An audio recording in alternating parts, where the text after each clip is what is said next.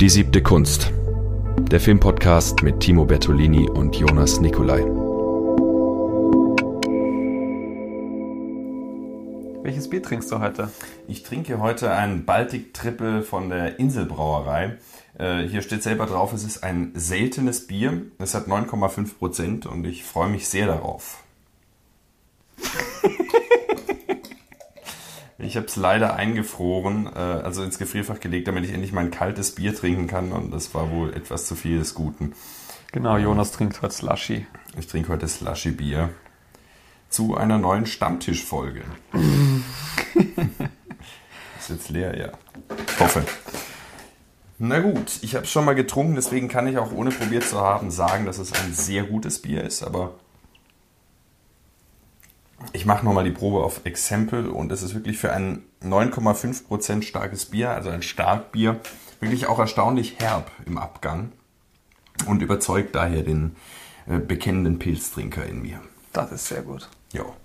Und mit dem Eis ist auch ganz geschmackig. Absolut, ja, es ist regelrecht erfrischend bei diesen Temperaturen. Wir nehmen das ja hier in der Mittagshitze auf. Vielleicht startest du einen neuen Trend. Ja, warum eigentlich nicht? Also es, es, es ist ja eh so eine Unart, dass häufig mal Eiswürfel ins Bier getan werden, dann kann man einfach gleich das Bier einfrieren. Genau. Naja, ähm, und dabei dann Filme gucken. Zum Beispiel die sechs, die wir heute mitgebracht haben wieder. Ja. Ähm, und wollen wir reinstarten einfach mal? Ja, du darfst halt anfangen. Ich fange mal an. Ähm, und zwar fange ich an mit Le Charme discret de la Bourgeoisie ähm, oder zu Deutsch der diskrete Charme der Bourgeoisie von Louis Buñuel. Äh, das ist ein Spätwerk des surrealistischen Großmeisters aus dem Jahre 1972, sein drittletzter Film. Danach sollten noch Das Gespenst der Freiheit und dieses obskure Objekt der Begierde folgen.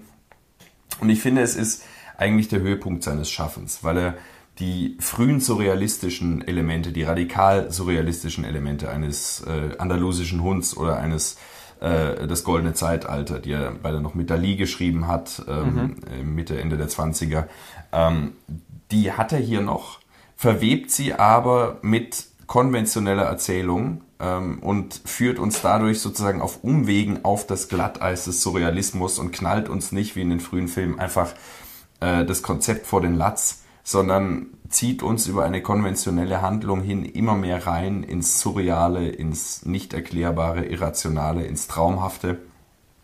Und äh, das finde ich, finde ich sehr beachtlich bei diesem Film. Ich glaube, du musst für mich ein bisschen mehr noch ausholen, weil ich habe mich mit Brunel, muss ich zugeben, fast gar nicht beschäftigt. Ja, ähm, dann, dann gehe ich mal vage auf die Handlung ein, wobei das natürlich bei diesem Film auch so eine, so eine Sache ist, wo man sich fragen kann, hm, ähm, ich meine, Surrealismus, klar, das ist immer irgendwie verdreht und verwoben und mhm. wir haben ja auch schon bei, bei Don't Look Now Stimmt, ja. relativ viel drüber geredet. Ähm, das ist bei den Filmen auch so. Genau, also er ist so der ähm, derjenige, der den Surrealismus, der von von den Surrealisten um André Breton ähm, aus der Literatur und der Theorie dann wirklich ganz konkret in den Film getragen wurde, dann mhm. der, mit, mit äh, Salvador Dali und hat in seinen ersten Filmen äh, eben frühe Meisterwerke geschaffen, Meilensteine geschaffen, wie den andalusischen Hund, der heute noch immer zitiert wird, mit dem äh, Rasiermesser, was das Auge durchschneidet und was man da alles rein interpretieren kann, von wegen Angriff auf das Auge des Zuschauers durch einen Angriff auf das Auge auf der Leinwand durch das Auge, das das sieht, was mit dem Auge passiert und so weiter. Ähm, da gibt's ja äh, massig Theorien dazu. Und jetzt in diesem Spätwerk ähm, ist er dieser Tradition immer noch treu. Für die Surrealisten ist er Traum was ganz Entscheidendes. Ähm, aber er verwebt das Ganze hier mit seiner, äh, er ist von Natur aus äh, Kommunist, ähm, wobei mhm. er selber auch in seiner Autobiografie Mein letzter Seufzer, die übrigens sehr empfehlenswert ist, dann ähm, irgendwann davon abkommt äh, und, und sagt, ja, äh, mittlerweile ist ihm dieser Idealismus bisschen zu viel. Ähm, und hier äh, hat er diese Elemente noch. Der diskrete Charme der Bourgeoisie sagt schon, dass es um Klassenkonflikte geht. Ähm, und wir leben eigentlich eine reiche Familie, ähm, oder reiche Freunde, reiche Paare, die hier sich zum Abendessen verabreden wollen und sich dann auch treffen. Aber das Abendessen findet nie statt. Es wird immer unterbrochen. Ah, schön. Durch, äh, durch ähm, verschiedenste äh, Komplikationen.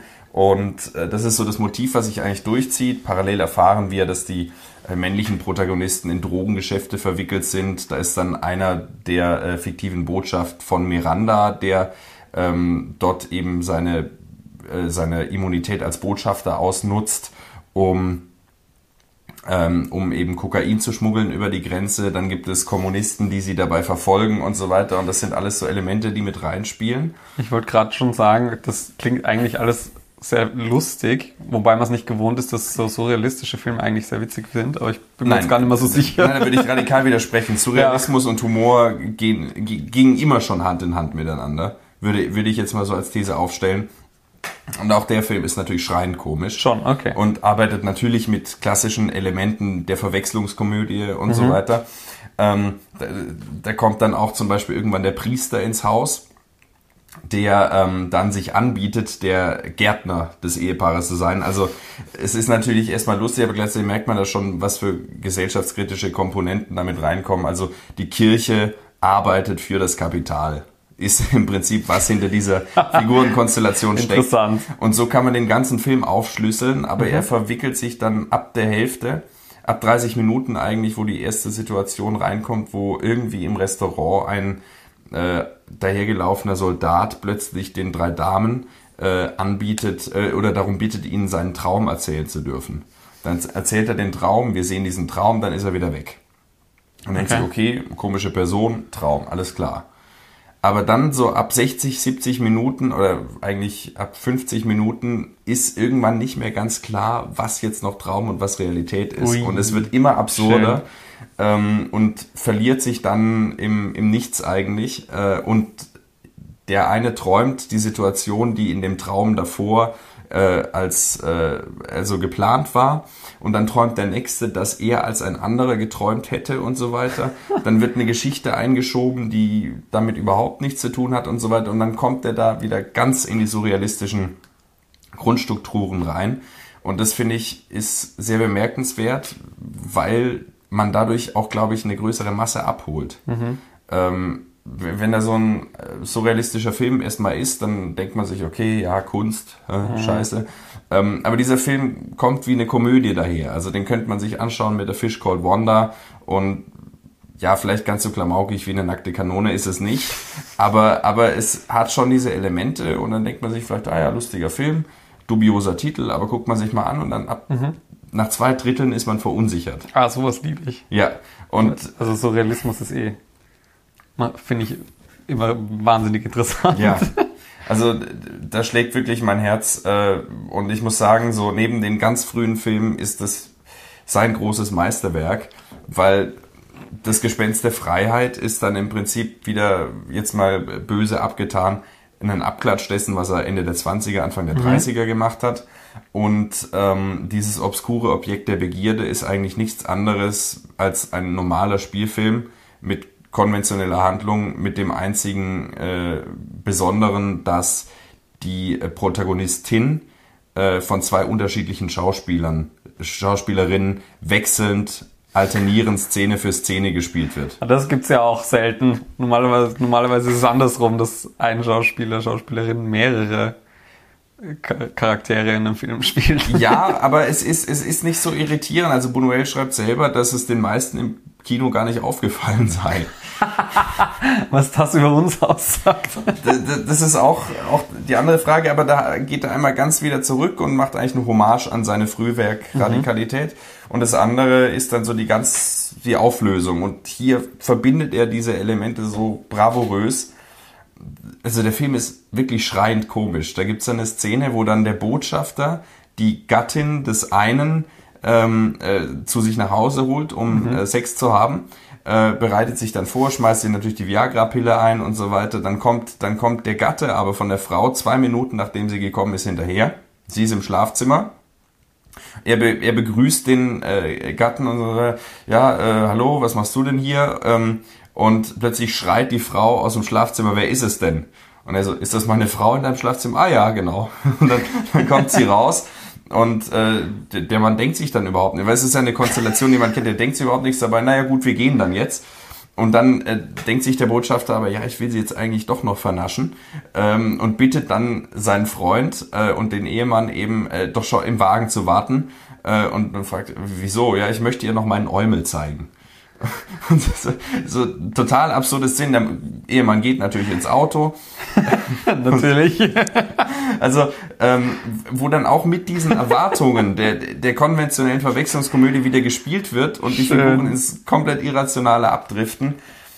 Ich bin wirklich verliebt in dieses Meisterwerk. Ja, solche Komödien gibt es ja mittlerweile viel zu wenig. Ja. Und es ist halt auch keine reine Komödie, muss man mhm. sagen. Es ist. Ähm, äh, ein wirklich intelligenter Film, der Mechanismen aufdeckt, die äh, so, so eine bourgeoise Gesellschaft auszeichnen. Ähm, da gibt's auch eine wunderbare Szene, wo dann der Chauffeur reingebeten wird, um mit ihnen einen Martini zu trinken. Sie wollen aber nur schauen, ob er Manieren hat. Äh, und er schießt sich natürlich den Martini äh, in einem Schuss rein. äh, und die anderen sagen so, ja, der Pöbel, der hat einfach nicht dieses gewisse Raffinement und so weiter. und auch dieses ganze Geschwafel, wie man einen Martini richtig zubereitet, bla bla. So, da wird diese ganze, diese ganze Fassade, Fassade ist ein wichtiges Thema, die dann auch durch diese Traumdramaturgie dann bröckelt, ähm, wird da wunderbar entlarvt und dargestellt. Und auch wenn der Priester irgendwann dann erfährt, also er ist Priester geworden, weil seine ähm, Eltern ermordet wurden. Und dann wird er in irgendeiner Szene gegen Ende auch äh, zum Sterbebett eines äh, äh, alten Mannes gerufen mhm. und erfährt dann, dass der der Mörder seiner Eltern ist. Ähm, mhm. er dann ganz fromm und in sich gefasst und so weiter äh, erteilt die Absolution, ich vergebe dir, mein Sohn. Dann steht er auf und knallt ihm den Kopf mit einer Shotgun weg. Also das, es ist in jeder Hinsicht ein fantastischer Film. Schön. Auch wenn er von 72 ist, äh, immer noch aktuell und wirklich Was fantastisch. Heißt auch wenn er von 72 ist. Ja, es ist eine ja der besten Komödien meiner Meinung nach. The Party ist auch, ich glaube sogar von 72. The Party? The Party, ja. Die kenne ich gar nicht. Der Partyschreck auf Deutsch. Mit mit mit ähm, mit Ding. Ja, ja, genau. Mit Peter Sellers. Mit Peter Sellers, ja. ja. Von 68. 68. Ein wundervoller Film auch. Den habe ich leider nicht gesehen. Peter ah. Sellers natürlich. Ja, Peter Sellers Humor in mancherlei Hinsicht findet sich ja auch wieder. Ich meine, heute ist The Party auf jeden Fall sehr fragwürdig. weil, Wieso? Weil er sehr viele eigentlich sehr rassistische Witze macht. Mhm.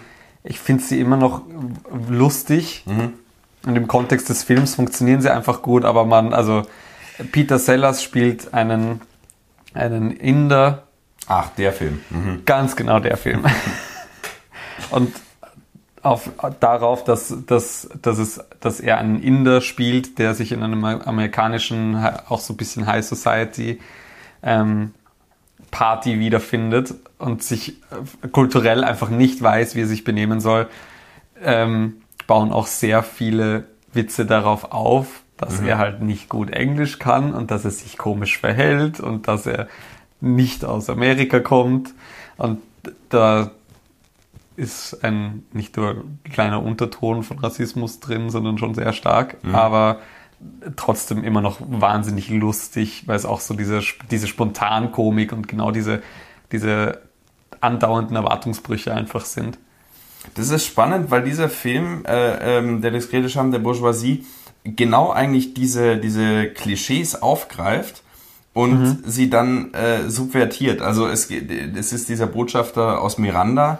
Äh, es gibt wohl irgendwie einen Bundesstaat irgendwo, ähm, der Miranda heißt, aber es ist keine Republik.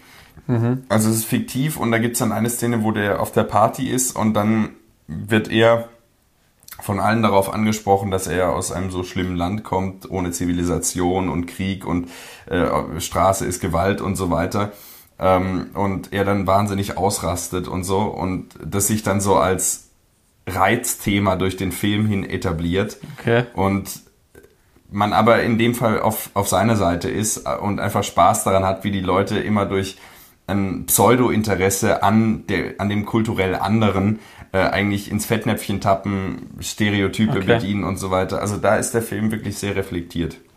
Cool. Ja, das ist bei der Party leider nicht mehr so ganz der Fall. Ja, man kann sich ja beide angucken und mit kritischer Distanz. Ja, äh, absolut.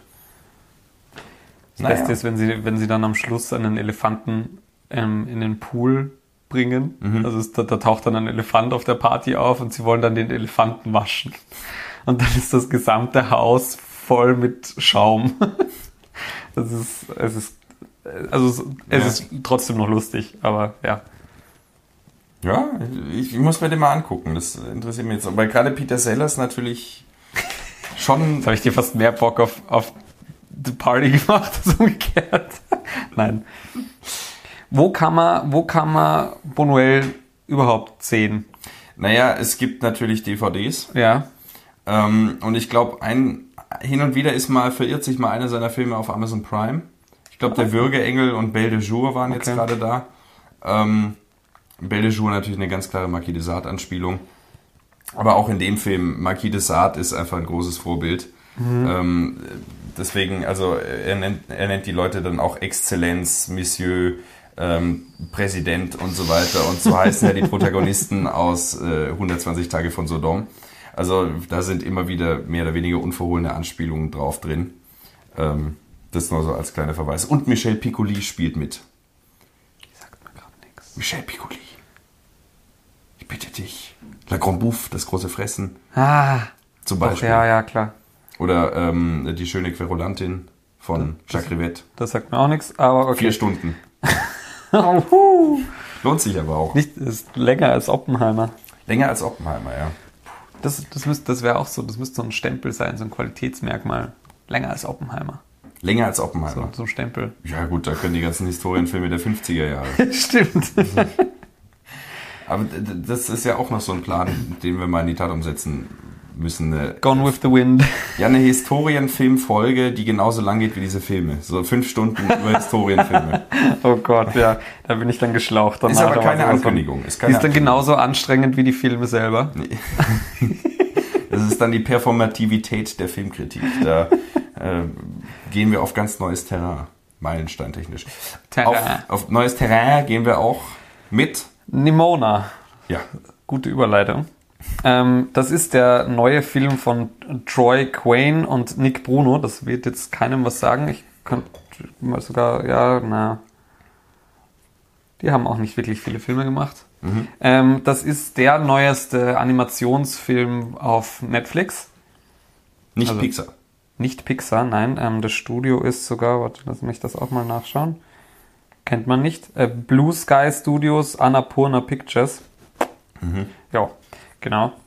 Ähm, und geht, verfolgt weiter den wahnsinnig tollen Trend von absolut kreativem Animationsfilm, den ich eh schon mehrmals gelobpreist habe.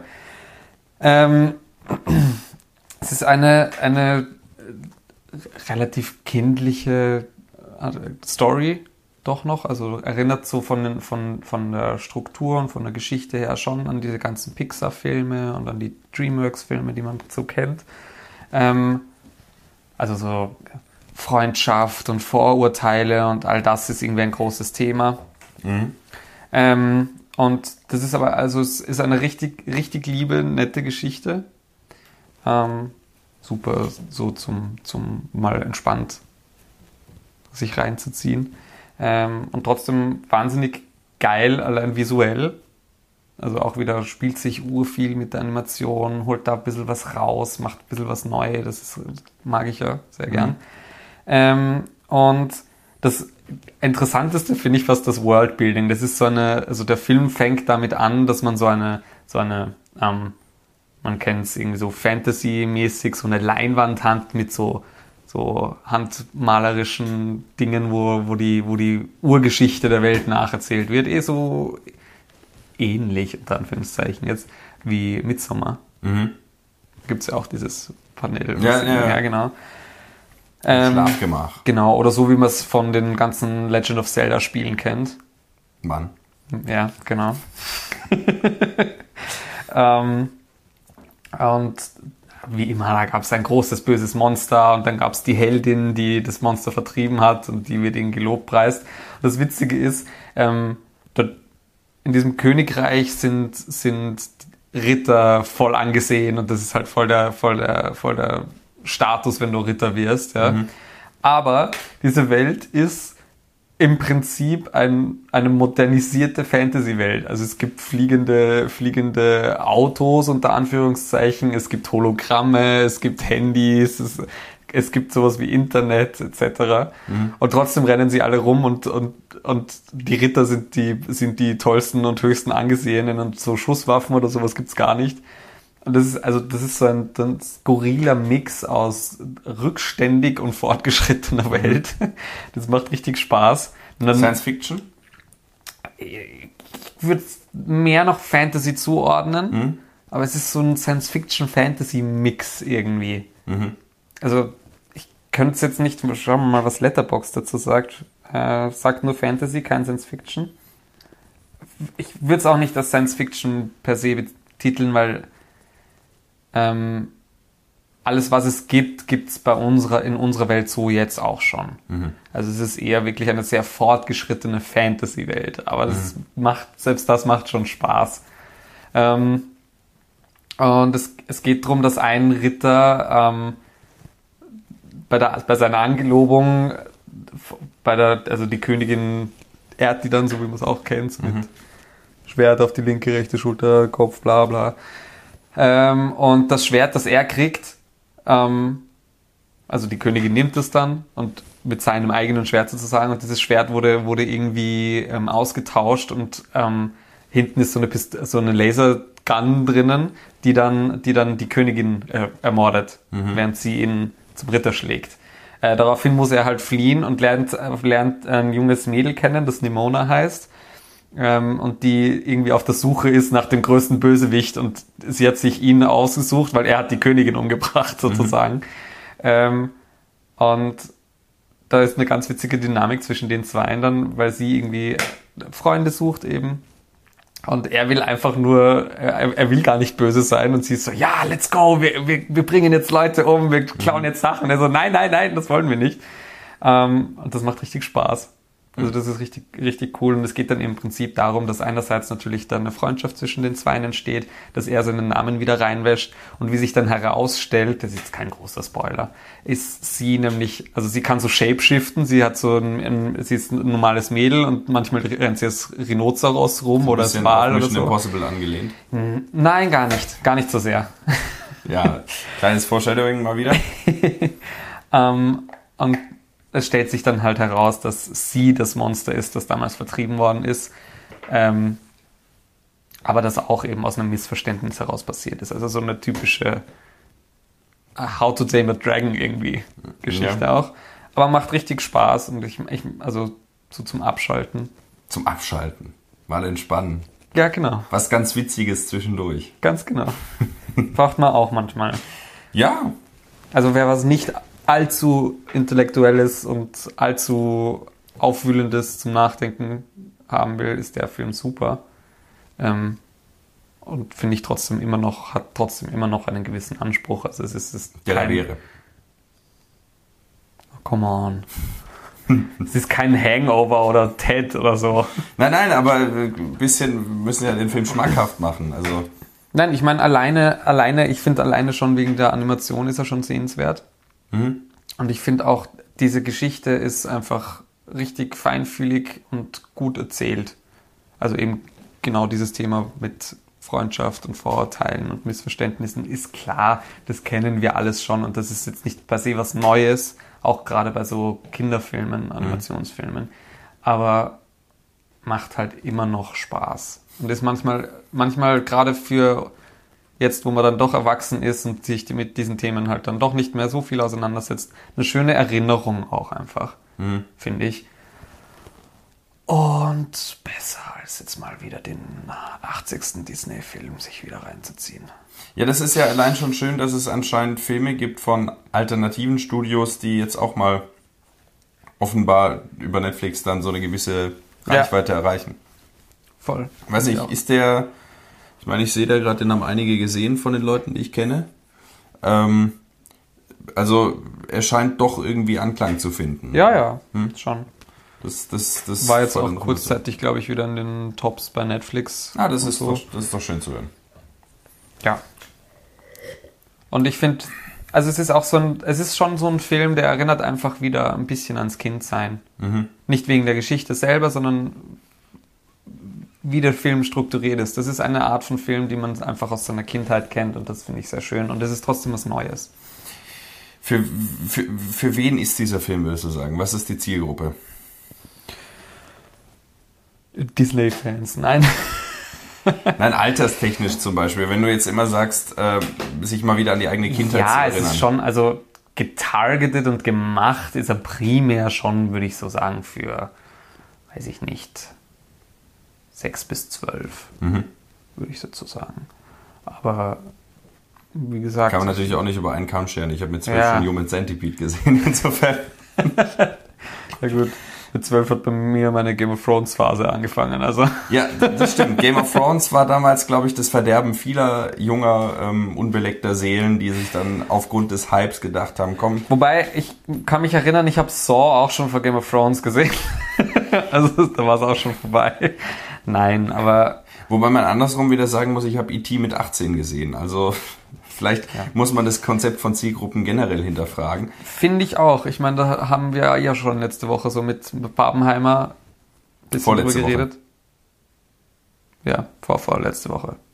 Wir haben es vor ein paar Tagen aufgenommen, die letzte Folge, die rausgekommen ist, deswegen. Wir ja, produzieren in der vorher. letzten Stammtischfolge. Ja.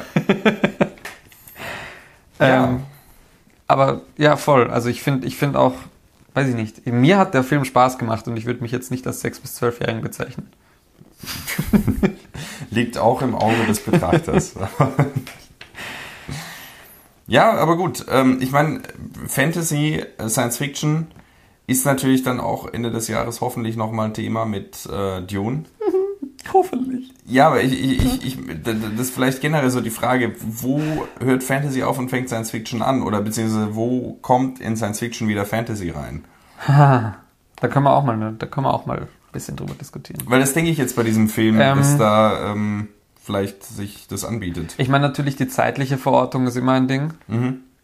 Und ich würde schon auch sagen, dass, dass, dass es gewisse Themen gibt, die eher für, für also es auch thematisch unterschiedlich Unterschiede macht, ob es jetzt Science Fiction oder Fantasy ist, finde ich. Das stimmt, ja, Also thematisch. da, voll, da, da, so die Themen, die es behandeln will als Genre, sind dann doch auch sehr unterschiedlich. Dune ist sicherlich Science Fiction, aber arbeitet ja mit dieser ganzen Messias-Thematik doch auch sehr viel mit Fantasy. Ja, natürlich. Aber natürlich auf eine andere Art und Weise. Bei Science Fiction geht's doch sehr viel immer um Fortschritt auch. Und Technik auch. Und Technik und um das Verhältnis zwischen Mensch und Technik auch. Ähm, und das ist schon auch sehr relevant und präsent in Dune. Hm, ja, ja. Ähm, ja, Politik spielt in beiden schon öfter mal eine Rolle, aber so, so diese, diese, diesen Klassenkampf hat man dann, finde ich, mehr in Fantasy doch. Mhm. Ähm, bezieh beziehungsweise nicht Klassenkampf per se, aber so, so ein Stellungskampf. Und das ist bei dem, um bei dem Film zu bleiben, die Tendenz eher. Na, bei dem Film ist jetzt das vor allem, also ich meine, okay, ein ganz markantes Ding bei Fantasy sind halt auch irgendwie immer so Drachen und Mon Monster und so diese ganzen Fabelwesen. Ähm, Sandwürmer. zum Beispiel. ähm, aber naja, ich meine halt dieses Rittersein und dieses Ehre und was heißt das und das ist wirklich so Fantasy-Thema. Ja. Aber äh, vertiefen wir das mal bei Gelegenheit. Ja. Ich glaube, das ist wirklich äh, ein gutes Thema ähm, für die Zukunft. Geht es in deinem Film auch, in, um deinem nächsten Film auch um die Zukunft? Ähm, indirekt, ja. Wir haben äh, über diesen Regisseur ja vor zwei Wochen schon gesprochen. Ähm, wenn du dich erinnerst. Haben, haben wir das? In, in der Folge zu Barbie. Die wir morgen drehen, ja. ja, ja. Ha haben wir bereits über äh, Jacques Tati gesprochen, am Rande kurz. Ähm, Spoiler. Also nicht, weil die Folge kommt später. oh Gott. Ja. ich habe es vorangekündigt, dass ich dich äh, irritieren werde. Ähm, und, und zwar ähm, geht es um Jacques Tati. Ähm, und einen Film, der vielleicht nicht, also wenn man Jacques Tati hört, dann denkt man natürlich an Playtime. Mhm. Ähm, und ich möchte jetzt aber, weil der präsent ist. Wobei ich ganz viele oft mal getroffen habe, die über deinen Film eher. Tatsächlich? Ja, witzigerweise schon. Und zwar über. Über Mon Oncle oder Mein Onkel. Genau. Da, ähm, Önkelchen. Äh, der, der Film von Jacques Tati von 1958. Ähm, Jacques Tati ist vielleicht. 58? Ja. Ach du gute ähm, Um das nochmal zu sagen, ist wirklich so ein Ausnahmephänomen, weil er irgendwie in der Filmgeschichte sich nicht klar verorten lässt. So, da kommt dann gerade die Nouvelle Vague auf. Also die 1958. Ja, ja ist. aber er, er, lässt sich keiner filmischen Strömung zuordnen der, oder so. Da kommt ja. dann, da endet der, oder ist gerade der Neorealismus in äh, Italien, äh, dann kommt die Nouvelle Vague ab 60. Wir haben gerade das Ende der Hollywood-Studiosystem-Ära mit den Historienfilmen. Und irgendwo zwischendrin, wir haben in Deutschland die Heimatfilme. Und irgendwo zwischendrin hängt dieser Jacques Tati und ähm, macht da seine Slapstick-Tableaus ähm, irgendwie. Ähm, und äh, greift natürlich die Tradition von Buster Keaton und Charlie Chaplin auf, dieses mhm. wortkarge oder stumme ähm, Spiel mit dem Körper, mit Elementen und erzählt aber hier gleichzeitig auch, ähm, wie immer bei Jacques Tati und äh, auf, um auf deine Überleitung zurückzukommen, äh, die, den Fortschritt in einer sich zunehmend kapitalisierenden, äh, wirtschaftlich im Aufschwung sich befindenden Gesellschaft. Nämlich es ist bei ihm immer das Thema der Vereinsamung durch den technischen Fortschritt ähm, in der Großstadt, im Verkehr, durch die Technik. Ähm, Sehr ganz, ganz nah an der, an der kritischen Theorie auch dran. Oh ja, selbstverständlich. Irgendjemand hat da mal, glaube ich, auch was zu verfasst, eine wissenschaftliche Arbeit. Ähm, meine ich mich zu entsinnen? Ich habe vor zwei Semestern mal zwei Seiten über Playtime und kritische Theorie geschrieben, ja. Ja, jedenfalls. sprach einmal. jedenfalls Jacques Tati ähm, erzählt hier die Geschichte eigentlich eines ähm, Kindes, das unter der die Fassade wahrenden, sehr wirtschaftlich orientierten Eltern, dass er unter deren Obhut eigentlich leidet und sich zu seinem Onkel sehr hingezogen fühlt, äh, einem schrulligen Individualisten. Das ist Rushmore. Nein, das, ist das Problem ist, ich habe den nicht gesehen, deswegen habe ich ah. dich. Ähm, Hi, den einzigen guten Film von Wes Anderson. Okay, nicht den einzigen guten Film von Wes Anderson, aber ja, wir hatten einer der besten. Ja, egal. Ja. Ähm, und, und der Onkel ist so ein bisschen schrullig und, und so weiter, lebt dann auch in so einem netten Haus irgendwie oben, geht dann mit dem, äh, Eng, äh, mit dem Enkel, mit dem Neffen immer äh, Ausflüge machen und äh, das ist eigentlich die einzige Situation, wo der wo der Junge Mensch sein kann bei seinen Eltern zu Hause. Die, die Frau hat einen Putzfimmel, sondergleichen. Hm. Der Vater ist ein Klischee-Kapitalist, Chef, wie er im Buche steht, äh, der nach Hause kommt und so weiter, dann stellt man da irgendwelche äh, Tabletts hin, um da ganz gemütlich den Kaffee zu trinken und einfach mal abzuschalten und zu genießen und so weiter. Ähm, die, die ganze Wohnanlage ist natürlich ein einziger Witz. Das muss man immer betonen bei Jacques Tati. Die, das Set-Design. Die Architektur. Die Architektur, das ist äh, unglaublich. Äh, und natürlich, wie sie dann bespielt wird. Also wenn ähm, Jacques Tati, der ja immer den Monsieur Hulon äh, mhm. verkörpert, sozusagen zum Tramp von Charlie Chaplin, das Pendant. Aber nicht in allen Filmen, glaube ich. In vielen aber. Ja. In Playtime, in Traffic, in Mon Oncle. Ja, eh in Großwerk. Ja, in zumindest drei von sechs äh, Filmen. Ja. Ähm, und macht also mit bisschen was, was Charlie Chaplin mit dem Tramp gemacht hat.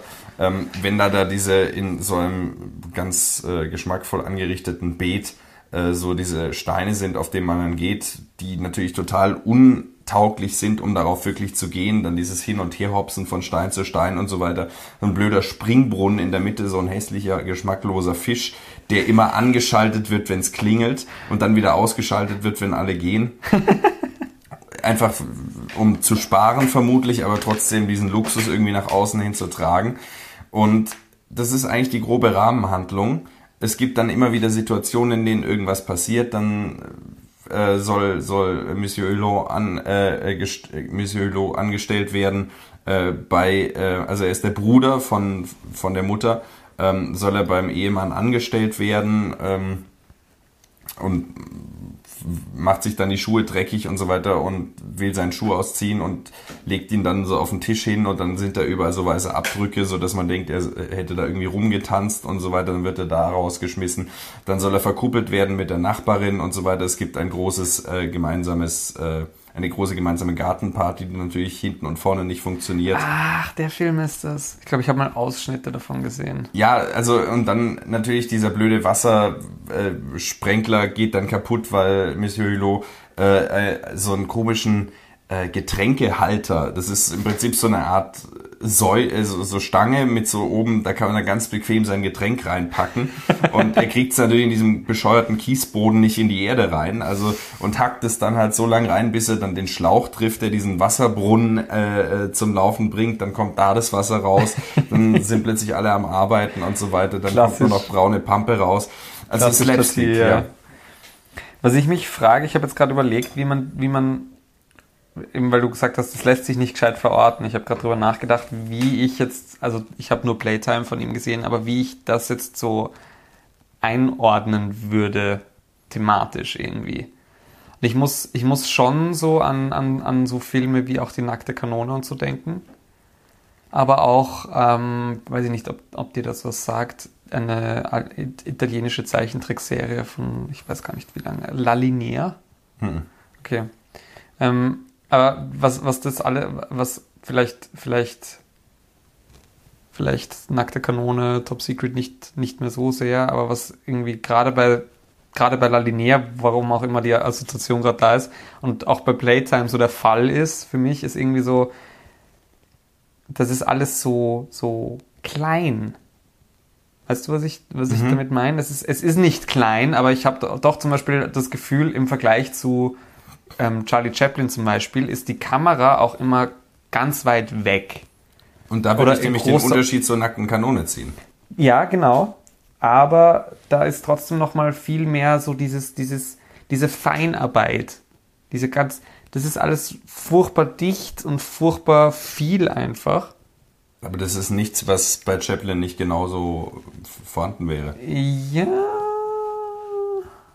Weiß ich nicht. Also, das musst du erklären, weil Chaplin ist wirklich ein Meister der, der, der feinen Pointe und des. Ja, ja, das und, schon. Und erzählt, das schon also Chaplin kann Geschichten erzählen. Das schon, absolut. Das meine ich auch gar nicht. Mhm. Ich meine, also Playtime erzählt jetzt keine große Geschichte. Das stimmt. Da erzählt Mon Oncle mehr, da erzählt Traffic mehr. Ja. Und da erzählt The Kid von Charlie Chaplin mehr, da erzählt äh, eigentlich jeder dieser Ja, ja, Filme voll. Aber also Modern Times, Limelights das, was, das, was einfach, was, was ich so jetzt, so jetzt so ganz markant gesehen hätte, was es für mich ausmacht, ist, ist diese, diese Liebe zum Detail insofern, dass das ganz viel auf einmal passiert. Ja. Also du kannst dir diese Filme noch und nöcher anschauen und du wirst wirklich jedes Mal komplett neue Dinge sehen. Du meinst, dass bei Charlie Chaplin vielleicht es mehr auf diese eine Figur und die Umstände, die damit einhergehen, Ich würde sagen, es ist linearer. ja. Jacques Tati ist ein Tableau, wo ganz viel, ein Wimmelbild. Ja. Es sind im Prinzip wo ist bewegte Walter? Wimmelbilder. Ja. Was das doch irgendwer kennt. also es ist, das, das stimmt wirklich. Ja. Das ist in dem, das ist in Playtime besonders stark. Ja. Weil wir da auch nur vage die Figur des Monsieur Hulot haben, der da irgendwo mal durchgeht und so. Aber es ist auch ganz viel dann, wie der Verkehr im Kreis sich bewegt und so weiter. Genau. Und, und hier ist es schon näher an den Figuren dran. Aber okay. da du, glaube ich, vor allem Playtime gesehen hast, ja. verstehe ich schon ungefähr, woher du kommst. Okay. Aus Wien. Genau. Ja. Kann man sehr empfehlen, finde ich. Also ist vielleicht auch der eingänglichere Film als Playtime. Auf Kann ich mir gut vorstellen, mhm. ja. Und was aber auch interessant ist, beide Filme gehen zwei Stunden und ich glaube auch Traffic geht zwei Stunden. Also er überschreitet diese Dauer, ähm, die so für so eine Komödie so anderthalb Stunden, vielleicht nur 80 Minuten, überschreitet er immens.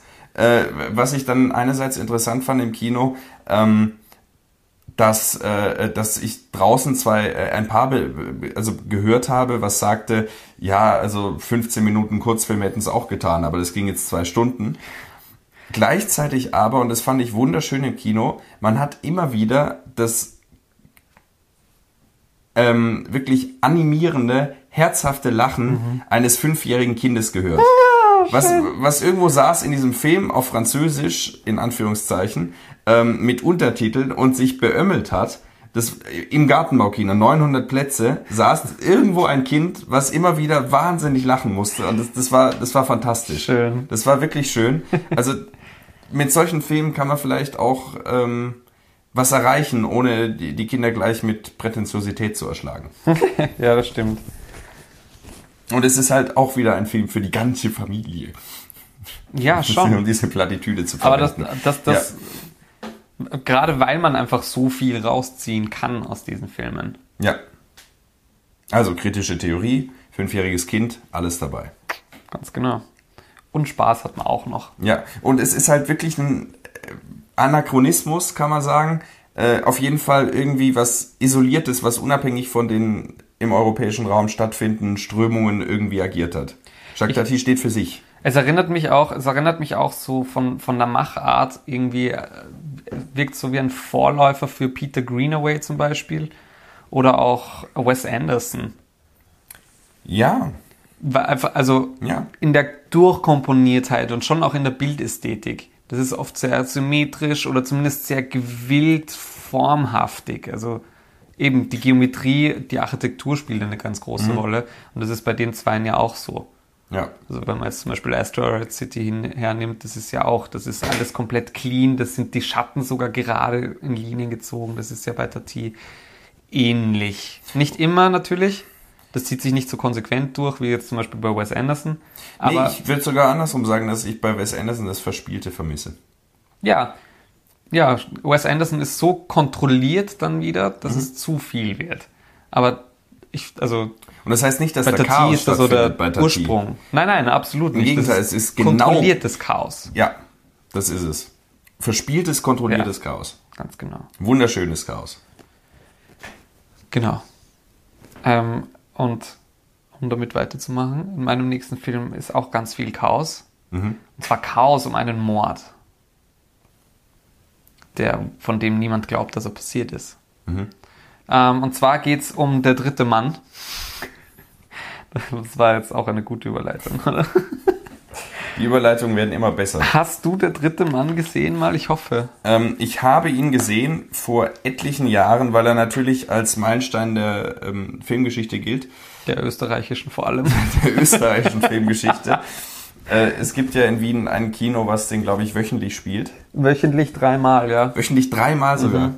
Ja, also gut, er wurde in Wien gedreht. Ich würde mir wünschen, dass sie vielleicht ins Programm noch den Nachtportier von Liliana Cavani aufnehmen würden. Aber ähm, auf jeden Fall ein, ein Meilenstein. Orson Welles spielt diesmal. Orson Welles spielt nur. Mhm. Ähm, gedreht ist er von Carol Reed. Ja.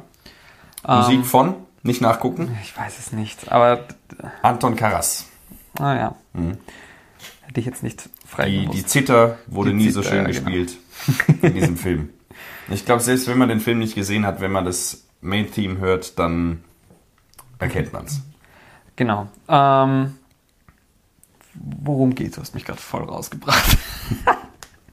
ja, worum geht's? Worum geht's? Ja, genau. Ähm, naja, es geht um Harry Lime. Harry Lime? Harry Lime, genau. Harry Lime. Und Holly Martins. Mhm. Ähm, Holly Martins ist der beste oder ein alter, guter Kumpel von Harry Lime, der nach Wien geladen wird von ihm, um, damit sie sich mal wieder sehen. Holly ist selber ist ein Amerikaner, Engländer, irgendwie so und ist Schriftsteller. Und er kommt dort an, kommt in das Hotel, wo er irgendwie un untergebucht sein soll und will seinen Freund besuchen und ähm, dann erzählt ihm der Portier dort, äh, ja, der ist, der ist irgendwie vor zwei Tagen gestorben. Mhm. Drei Tagen, wurscht. Ähm, und hat sich vor ein Auto geworfen, ist, ist überfahren worden sozusagen. Ähm, und, und Holly trifft das halt irgendwie natürlich stark, weil er ist da jetzt hingefahren und jetzt ist der plötzlich tot. Ähm, und versucht dann Leute zu finden, die, die Harry Lime gekannt haben, um irgendwie auch zu verstehen, was da passiert ist, weil die Polizei ihm auch nicht wirklich genaue Auskunft geben will. Ähm, und mit umso mehr Leuten er redet, umso mehr hat er das Gefühl, irgendwas stimmt da nicht. Da ist was, da ist was anderes passiert. Mhm. Ähm, und macht sich halt irgendwie auch auf die Suche, so dieses Geheimnis um Harry Lime, was da, was da eigentlich vorgefallen ist, ähm, zu lösen. Mhm. So dass darum geht's. Ähm, Harry Lime wird dann in späterer Folge gespielt von Orson Welles. Und also der Film ist ein Klassiker des Film Noirs fast ja. schon im Prinzip. Ähm, ja, diese in, den, in den ähm, es ist Kanalisation, ja, die genau. Verfolgungsjagd. Genau, darauf wollte ich hinaus ja. gerade. Genau, das wollte ich gerade sagen. Voll. Ähm, es gibt es gibt dann zwei Szenen in den in der Kanalisation von Wien. Mhm. Ähm, die Bilder sind gewaltig. Mhm. Also das ist, also ich meine, typische, typische Noir-Ästhetik mit nassem Boden und den Schatten und den Lichtspielereien und so. Ähm, und ich finde aber, der Film schafft es bis heute immer noch, da auch eine spannende Geschichte zu erzählen und mit seinen Bildern immer noch wahnsinnig zu faszinieren. Mhm. Es stellt sich dann, Spoiler, wobei, ich meine, obviously, wenn Harry Lime von Welles gespielt wird, Harry Lime ist nicht tot, stellt sich dann heraus. Ähm, und wie das aufgelöst wird, ist allein schon so genial, weil, weil sie sind dann in seiner Wohnung und da gibt es eine Katze, die nur Harry mochte und sonst ganz gar nicht zutraulich war zu, zu anderen Menschen. Ähm, und diese Katze huscht dann um eine Ecke, wo jemand steht und man sieht nur die Füße von dem und schmiegt sich an die Füße ran. Hm.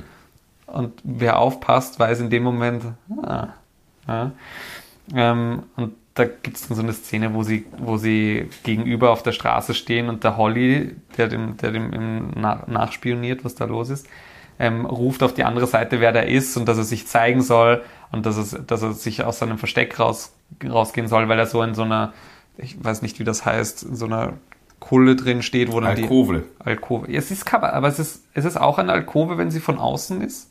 Das weiß ich nicht. Ähm, keine Ahnung. Wurscht, es ist so eine Einsenkung, ähm, wo dann die, die Haustür ist sozusagen. Mhm. Und da steht er in den Schatten, der da geworfen wird. Und man sieht halt sein Gesicht nicht. Und aus dieser Tür kommt dann eine Dame raus. Und daraufhin geht das Licht an und man sieht kurz sein Gesicht, ein Auto fährt vorbei und er ist weg. Mhm. Und das ist so, das ist so wahnsinnig genial gemacht, weil du hast sein, du hast, du siehst zum ersten Mal sein Gesicht, du siehst die Reaktion von Holly, aber du hast noch nie sein Gesicht davor gesehen mhm. und du weißt im Prinzip nicht, dass es Harry Lime sein aber soll. Aber du weißt, dass es Orson Welles ist. Du weißt, dass es Orson Welles ist, ganz genau. und das ist, das ist, das ist wahnsinnig gut gemacht. Mhm. Das funktioniert immer noch, finde ich, einfach wahnsinnig gut und ich mag so Noir-Filme überhaupt extrem gern. Ähm, und also es ist, es ist der Film, der in Wien spielt. So, es ist schon international probably der bekannteste Film, der komplett in Wien gedreht wurde. Mhm. Orson Welles war hier. so, ähm, naja, Mission Impossible 5 äh, hat eine Szene hier, ja, stimmt. Ist, ist aber auch ganz lustig, wenn sie von der Staatsoper runtersprechen. Ja, ja. Aber ähm, und den Nachtportier möchte ich nochmal erwähnen. Weil ich ja, aber der ist halt international nicht so bekannt auch. Ja, leider. ist, ist halt so. Aber was ich faszinierend fand, weil wir vorher drüber geredet haben, dass, dass ja das Burgkino immer noch dreimal die Woche den Film spielt. Mhm. Ähm, ich war letztens tatsächlich das erste Mal dort und habe ihn mir im Kino nochmal angeschaut. Ich habe ihn davor auch schon mal gesehen. Mhm. Ähm, und ich war wirklich überrascht davon, wie voll der Saal war. Ja? Der war voll. Also nicht, nicht, nicht voll voll, aber da, da also ich habe damit gerechnet, dass wahrscheinlich so zwei, drei, vier andere Leute drin sein werden. Nö, der Saal war. der kleine oder große? Das war der kleine Saal, okay. aber trotzdem, der mhm. war, der war gut gefüllt. Bis ich dann realisiert habe, natürlich ist der gut gefüllt. Weil was machst du, wenn du als Tourist nach Wien kommst? Wenn du überhaupt ins Kino gehst. Du gehst in ein Oldschool-Kino und mhm. schaust dir der dritte Mann an und machst danach die dritte Mann-Tour. Mhm, Weil es gibt, es gibt, es gibt auch eine Tour in Wien, wo du diese ganzen Drehorte abfährst im ersten und dann auch in die Kanalisation kannst, wo sie, wo sie mhm. das gedreht haben. Ich glaube, ganz so fancy ist es beim Nachtportier nicht, aber man kann die Spots auch besuchen. Ja. natürlich, also das, das war so, klar sind dann da ur viele Leute dort. Und das fand ich fast, also das war auch richtig lustig, weil es wird halt relativ viel altwienerisch auch gesprochen, tatsächlich, obwohl es ein englischer Film ist. Daran kann ich mich nicht erinnern, siehst du. Ja, ja das Ich ist, ja- es ist so lustig. Auch, auch die Szene im Prater, wo sie dann hochfahren mit dem äh, äh, Riesenrad. Mhm. Da ist ja auch, da sieht man ja einiges von Wien. Ja, ja, da sieht man einiges von Wien. Allein deswegen. Und man sieht auch, also da ist Wien tatsächlich auch noch zerstört, teilweise vom, vom ähm, Zweiten Weltkrieg. Und der Film ist äh, 49 gedreht worden. Und da stehen, sind überall die Ruinen. Also der Film ist allein für Wien ein Zeitzeugnis, so für sich schon. Ja. Aber es war so witzig, weil ähm, dann reden die da wienerisch und das ist, also die, der typische Wiener Humor, ja, die, die fetzen sich, in, also die, die sudern und, und, und regen sich auf.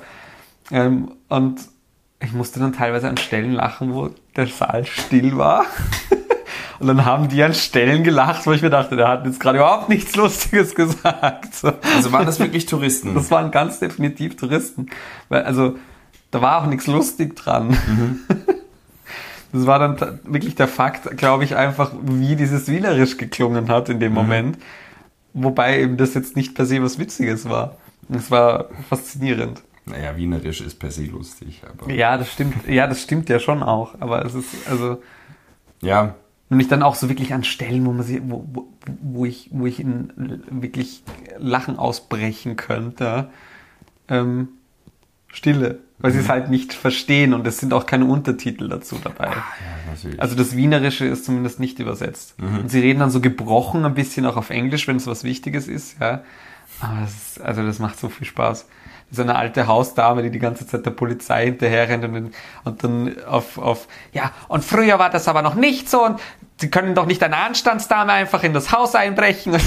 Das ist, wenn die da redet, das ist super lustig und sie führt sich auf und es war fast still im Saal, ja. Das ist so, na gut, wenn man es nicht versteht, klar. aber war der Film dann auf Englisch ohne Untertitel? Ja, Okay, ganz genau. interessant. Nee, ich, ich, ich habe gerade auch nochmal Lust, es ist wirklich lang her, dass ich den gesehen habe. Das ist natürlich einer der Filme, wenn man dann sich so ein Filmbuch kauft, tausend Filme, die wichtig sind, dann ist der natürlich ist irgendwo dabei. dabei. Ähm, und ich glaube, im Zuge von irgend sowas habe ich den mal gesehen. Ähm, habe ihn auch irgendwie auf DVD, ich glaube, das ist so eine Special Edition mit zwei DVDs oder so. Mhm. Aber ich muss 12, 13 gewesen sein, wo wir es vor von Zielgruppe hatten und so. Äh, in dem Alter habe ich den gesehen und ich meine, so ein paar Sachen sind noch da, zum Beispiel dieses großartige Zitat von Orson Welles, auch auf dem Prater, glaube ich, wo es dann heißt, ja, äh, schau dir die Schweiz an, tausend Jahre Frieden und Eintracht und was haben wir davon, die Kuckucksuhr. Ja. Ich meine, dass sie aus dem Schwarzwald kommt, aus meiner Heimat, ist eine ganz andere Sache. Aber das, das Zitat ist trotzdem geil. Ja, absolut. Ja, Kult. Und klassisch. Und Beides. Klassik. Ja, absolut. Und also immer noch einige wirklich einzigartige Einstellungen noch drin. Absolut, ja. Also ich muss allein an die, an die letzte Einstellung denken, die ist, die ist, das ist, das ist, das ist so, so die Creme de la Creme der Filmkunst, wenn es darum geht, einfach was zu erzählen, ohne irgendwas zu sagen. Was passiert in der letzten Einstellung? Ähm, es gibt da dieses Mädel, das sich früher, das, das, das früher mit, also diese, diese, dieses russische Mädel, ähm, das den Harry Lime geheiratet hat, damit sie da praktisch rauskommt sozusagen. Ähm, und da entsteht so eine Halbromanze mit Holly und ihr dann. Und sie hängt eigentlich dem Harry noch hinterher und er hilft auch dann im Prinzip dem Harry rauszukommen aus Wien wegen ihr. Ähm, und sie zerstreiten sich dann aber am Schluss und er möchte es eigentlich nochmal probieren, er möchte nochmal auf sie zugehen und sich zumindest entschuldigen für das, was er halt gemacht hat. Ähm, und ähm, er steigt dann aus dem Auto aus, weil ihn hätte wer gefahren und er wartet dann bei so einer elendslangen Allee nach dem Begräbnis. Ähm, und, sie, und man sieht nur sie näher kommen, näher kommen und sie, ohne dass sie auch nur zu ihm hinschaut, geht einfach vorbei an ihm.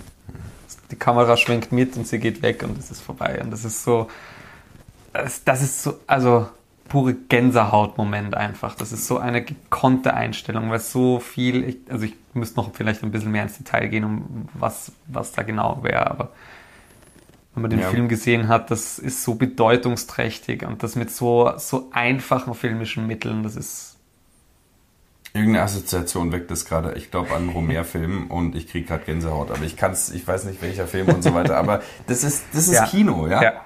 Nichts labern.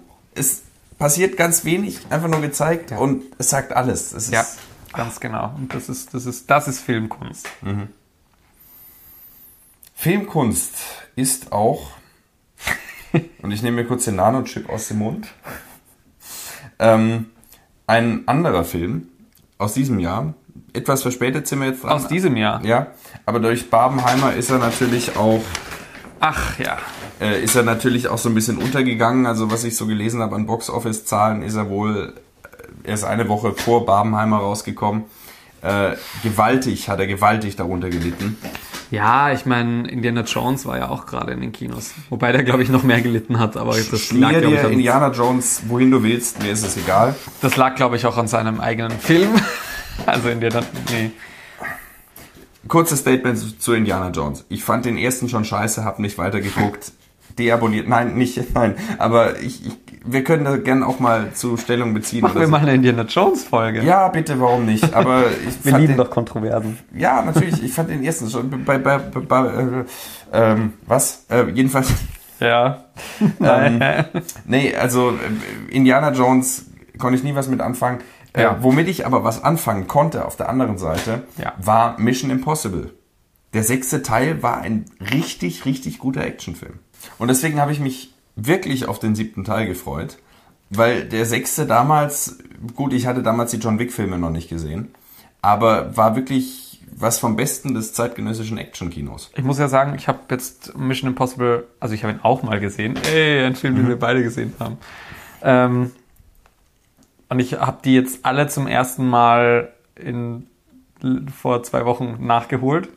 Wirklich so am Stück. Ähm, und ich muss sagen, für mich war er ja fast einer der besten. Interessant, dann ähm, reden wir gleich darüber. Also ich fand ihn auch nicht schlecht. Vielleicht zur Handlung, Ethan Hunt äh, und so weiter. Ähm, Grace Gabriel und so weiter, Benji Dunn. Ja. Ne, wer ist der Böse? Ach so, Gabriel ist der Böse, Entschuldigung. also, äh, ich meinte Luther. Ähm, ist da, Grace ist äh, die neue, ähm, die neue Rebecca Ferguson. Ilsa Ja. Faust. Ähm, und ähm, Ja, aber Ilsa Faust ist auch da. Ilsa Faust ist auch da. Ähm, aber Und Grace ist aber auch ein cooler Charakter. Grace ist auch ein cooler Charakter, der Also sich sie macht das sehr gut. nach und nach etabliert und es geht diesmal darum, dass eine Weltvernichtungsmaschine irgendwo im Umkreis ist, die ähm, als Wie, wie immer. ja, wie immer und äh, wie schon bei äh, Dr. Strangelove von Stanley Kubrick. Ähm, nur, dass diesmal nicht auf ihr geritten wird, sondern dass sie irgendwo versunken ist in einem russischen U-Boot. Und diese ähm, Maschine, eine KI, kontrolliert nun sämtliche Netzwerke, will die Geschichte umschreiben und ähm, macht natürlich dem hoch ähm, technologisierten Geheimdienst einen Strich durch die Rechnung ähm, worauf äh, diese äh, unmögliche Mission, äh, wie heißt diese Einheit? Impossible, Impossible, Impossible Mission. Mission Force. Ja, genau. Ähm, äh, wieder, wieder berufen wird und Ethan Hunt äh, tritt auf den Plan. Na, wobei wieder berufen, also ich habe das ja noch nicht, also das habe ich tatsächlich nicht ganz verstanden. Gibt's die jetzt wieder vollkommen etabliert oder? Aber sie gab's doch mal. Sie gab's mal, aber im Ja. sechsten ist sie ja komplett destructurized worden. Da war ja das mit dem Angriff auf den Kreml und so und dann, dass, dass, dass sie, dass sie die Mission alleine ohne Hilfe ausführen mussten, weil es die Mission, die Impossible Mission Force aufgelöst wurde. Vielleicht ist sie jetzt wieder so ein bisschen ins Leben so, berufen. so halb etabliert irgendwie. Aber ich habe eh auch den Eindruck, dass es ja ganz viel innerhalb des Geheimdienstes Intrigen gibt, weil ja auch die eigenen Leute Ethan Hunt jagen. Ich habe mit einem Freund letztens über Mission Impossible geredet, Mhm. äh, mit dem ich im Kino gesehen habe. Und er hat gemeint, ähm, diese Impossible Mission Force gibt's eigentlich nur, damit sie sich selber hinterführen kann und ihre eigenen Probleme löst. Ja, das passt eigentlich gut aufs Nein, das ist ja, das, das ist ja wirklich das Großartige an dem Teil. dass es nicht diese patriotische Scheiße ist, wir müssen den, passend zu Oppenheimer deswegen auch, wir müssen irgendwie hier für uns die beste Technik kreieren, sondern mhm. Ethan Hunt geht ja, und das ist zumindest im Teil 1 von Mission Impossible Dead Reckoning Part 1, äh, so dass ähm, er ja irgendwie verhindern will, dass die Leute, für die er arbeitet, in, die, in den Besitz dieser Waffe kommen. Ja. Also es ist der perfekte Film eine Woche vor Oppenheimer gewesen, muss man sagen. Stimmt. Ja. So habe ich das noch gar nicht gesehen. Und, und, und dahingehend sind da auch wirklich interessante Themen drin. Also, wem geben wir diese Macht? Ist es wirklich sinnvoll, diese Macht irgendwem zu überlassen? Ist vielleicht nicht sogar dann, das wird sich zeigen, aber ich glaube nicht, dass die Konstruktion von Mission Impossible das zulässt, dass Ethan Hunt dann vielleicht selber der Versuchung anheimfällt oder so. Ah, glaube ich nicht. Glaube ich nicht, aber grundsätzlich. Also, als, abgesehen davon, ich meine, ich mein, Tom Cruise ist ja auch der Producer von dieser gesamten Reihe. Mhm. So, das ist ja eigentlich wirklich zu großen Teilen sein Werk auch. Ja. Als ob er sich selber so porträtiert. Eben, das ist. Mission Impossible ist das beste Aushängeschild für Scientology. Ja. Ist so. Gut, neben Top Gun. okay, stimmt, neben Top Gun, ja, hast recht. Ähm, also Tom Cruise halt. Ja, Tom Cruise. Aber ähm, das Ding ist, äh, und es geht natürlich dann darum, dass da ein Schlüssel ist, so der billigste MacGuffin, den man sich vorstellen kann, der diese KI kontrollieren kann. Ja, es ist ein MacGuffin. und es ist sogar ein MacGuffin, mit dem teilweise gespielt wird.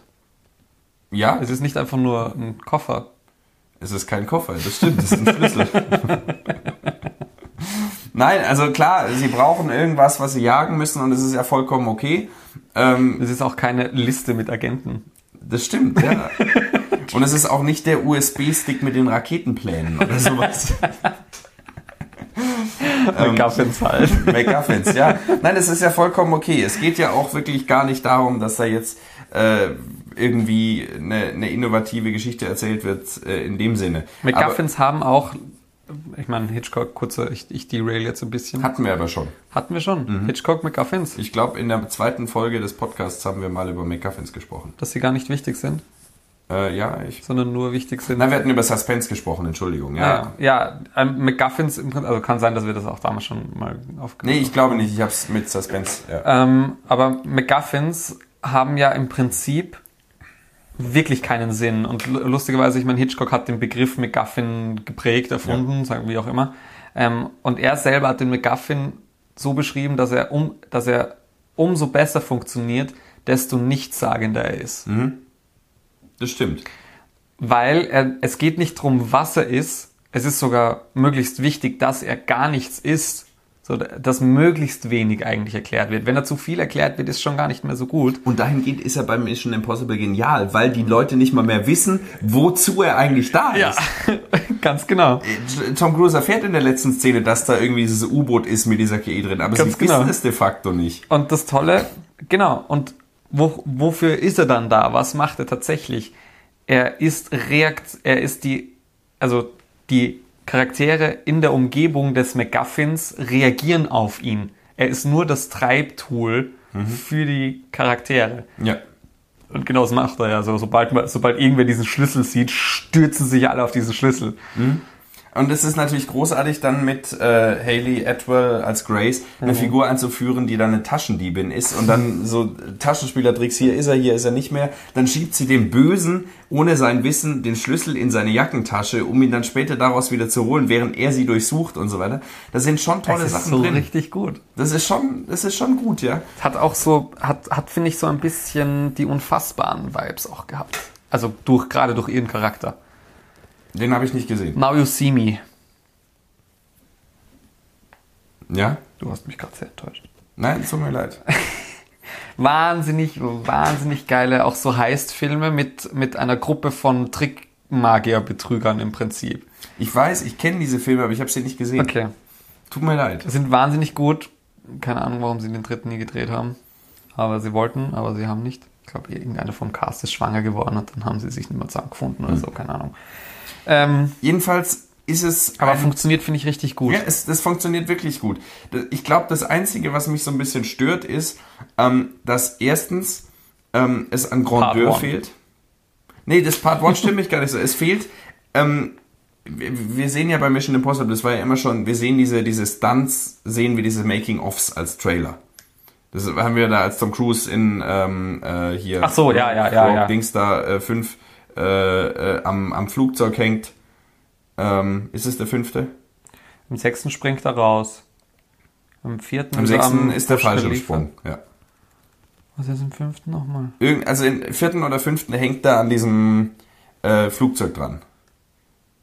Wo er sich wirklich ans Flugzeug dran gehängt hat. und Ja, ich glaube, dass das im fünften Rogue ist. Nation heißt er, glaube ich. Ja, Aber, aber gut. ja ich glaube, das ist der fünfte. Ja, aber das sind Sachen, da denkt man sich, wow. Und hier ist klar auch dieser Stunt mit dem über die Klippe springen und mit dem Motorrad von der Klippe springen und dann den Helikopter, äh, den, den, den Fallschirm auslösen. Wobei ich die Zug-Action ja tatsächlich krasser finde. genau, muss das, ich das ist sagen. der Punkt. Da ist dieses Riesending um diesen Stunt und dann sieht man das und denkt sich so, beeindruckend, ich würde es nicht können und ich würde es auch nicht machen. Aber ich weiß Es hat jetzt. das Umf gefehlt. Ja, ich weiß, dass es echt ist und es ist sicher cool, aber eine Action-Szene in einem John Wick 4 beeindruckt mich halt doch mehr. Mhm. Und also die, dieser Echtheitskult, klar, ist cool, ähm, aber es, es, es fehlt, es fehlt so wirklich dieses, wo man da sitzt, dieses unfassbar, vielleicht ist man auch verwöhnt von John Wick 4. Vielleicht ist es wirklich, man sieht gerade John Wick 4 und dann kommt Mission Impossible mit, und damit komme ich zum zweiten Punkt, mit der alten Masche. Es ist Routine mittlerweile. Wir haben, irgendwas wird gesucht, irgendwo muss er hin, irgendwas ist unmöglich, irgendein Antagonist, ähm, irgendwelche Verwicklungen, die sicher sehr clever sind, ähm, irgendwelche Masken, die sich spontan ausziehen und dadurch so kurze Mindfucks erzeugen. Es ist so ein bisschen so die alte Nummer. Ja, wobei ich ja sagen muss, also ich fand, so ich habe es jetzt als erste, das erste Mal alle gesehen und ich Mhm. finde schon, man sieht so, also vielleicht bei den ersten zwei noch nicht so sehr, aber man sieht richtig die Tendenz ähm, von Mission Impossible schon die Vorläufer für John Wick auch gewesen zu sein. So, Ja, die Filme sein. haben auch im Actionbereich schon Dinge neu und anders gemacht, wo man schon so die Tendenz sieht von dem, was dann in John Wick konsequent durchgezogen wurde. Mhm. Und was ich, zum, was ich jetzt bei dem Film das Gefühl hatte und vielleicht auch schon beim Sechser, dass das jetzt sich wieder rückkoppelt und vieles von John Wick sich jetzt auch reinzieht in Mission Impossible. Ich und ich finde, das die macht Clubszene. zum Beispiel, ganz genau.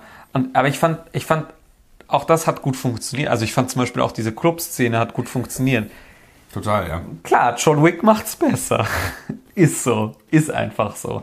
Aber ähm, ich weiß nicht, ich werde einfach von diesem, von dieser John Wick-Ästhetik auch nicht satt. So, ich kann nur mehr davon haben. Und das hat Mission Impossible schon so in Anteilen auch erfüllt. Das stimmt, also äh, keine Frage. Es ist vermutlich einer auch der besten Actionfilmreihen, die wir haben aktuell oder je hatten.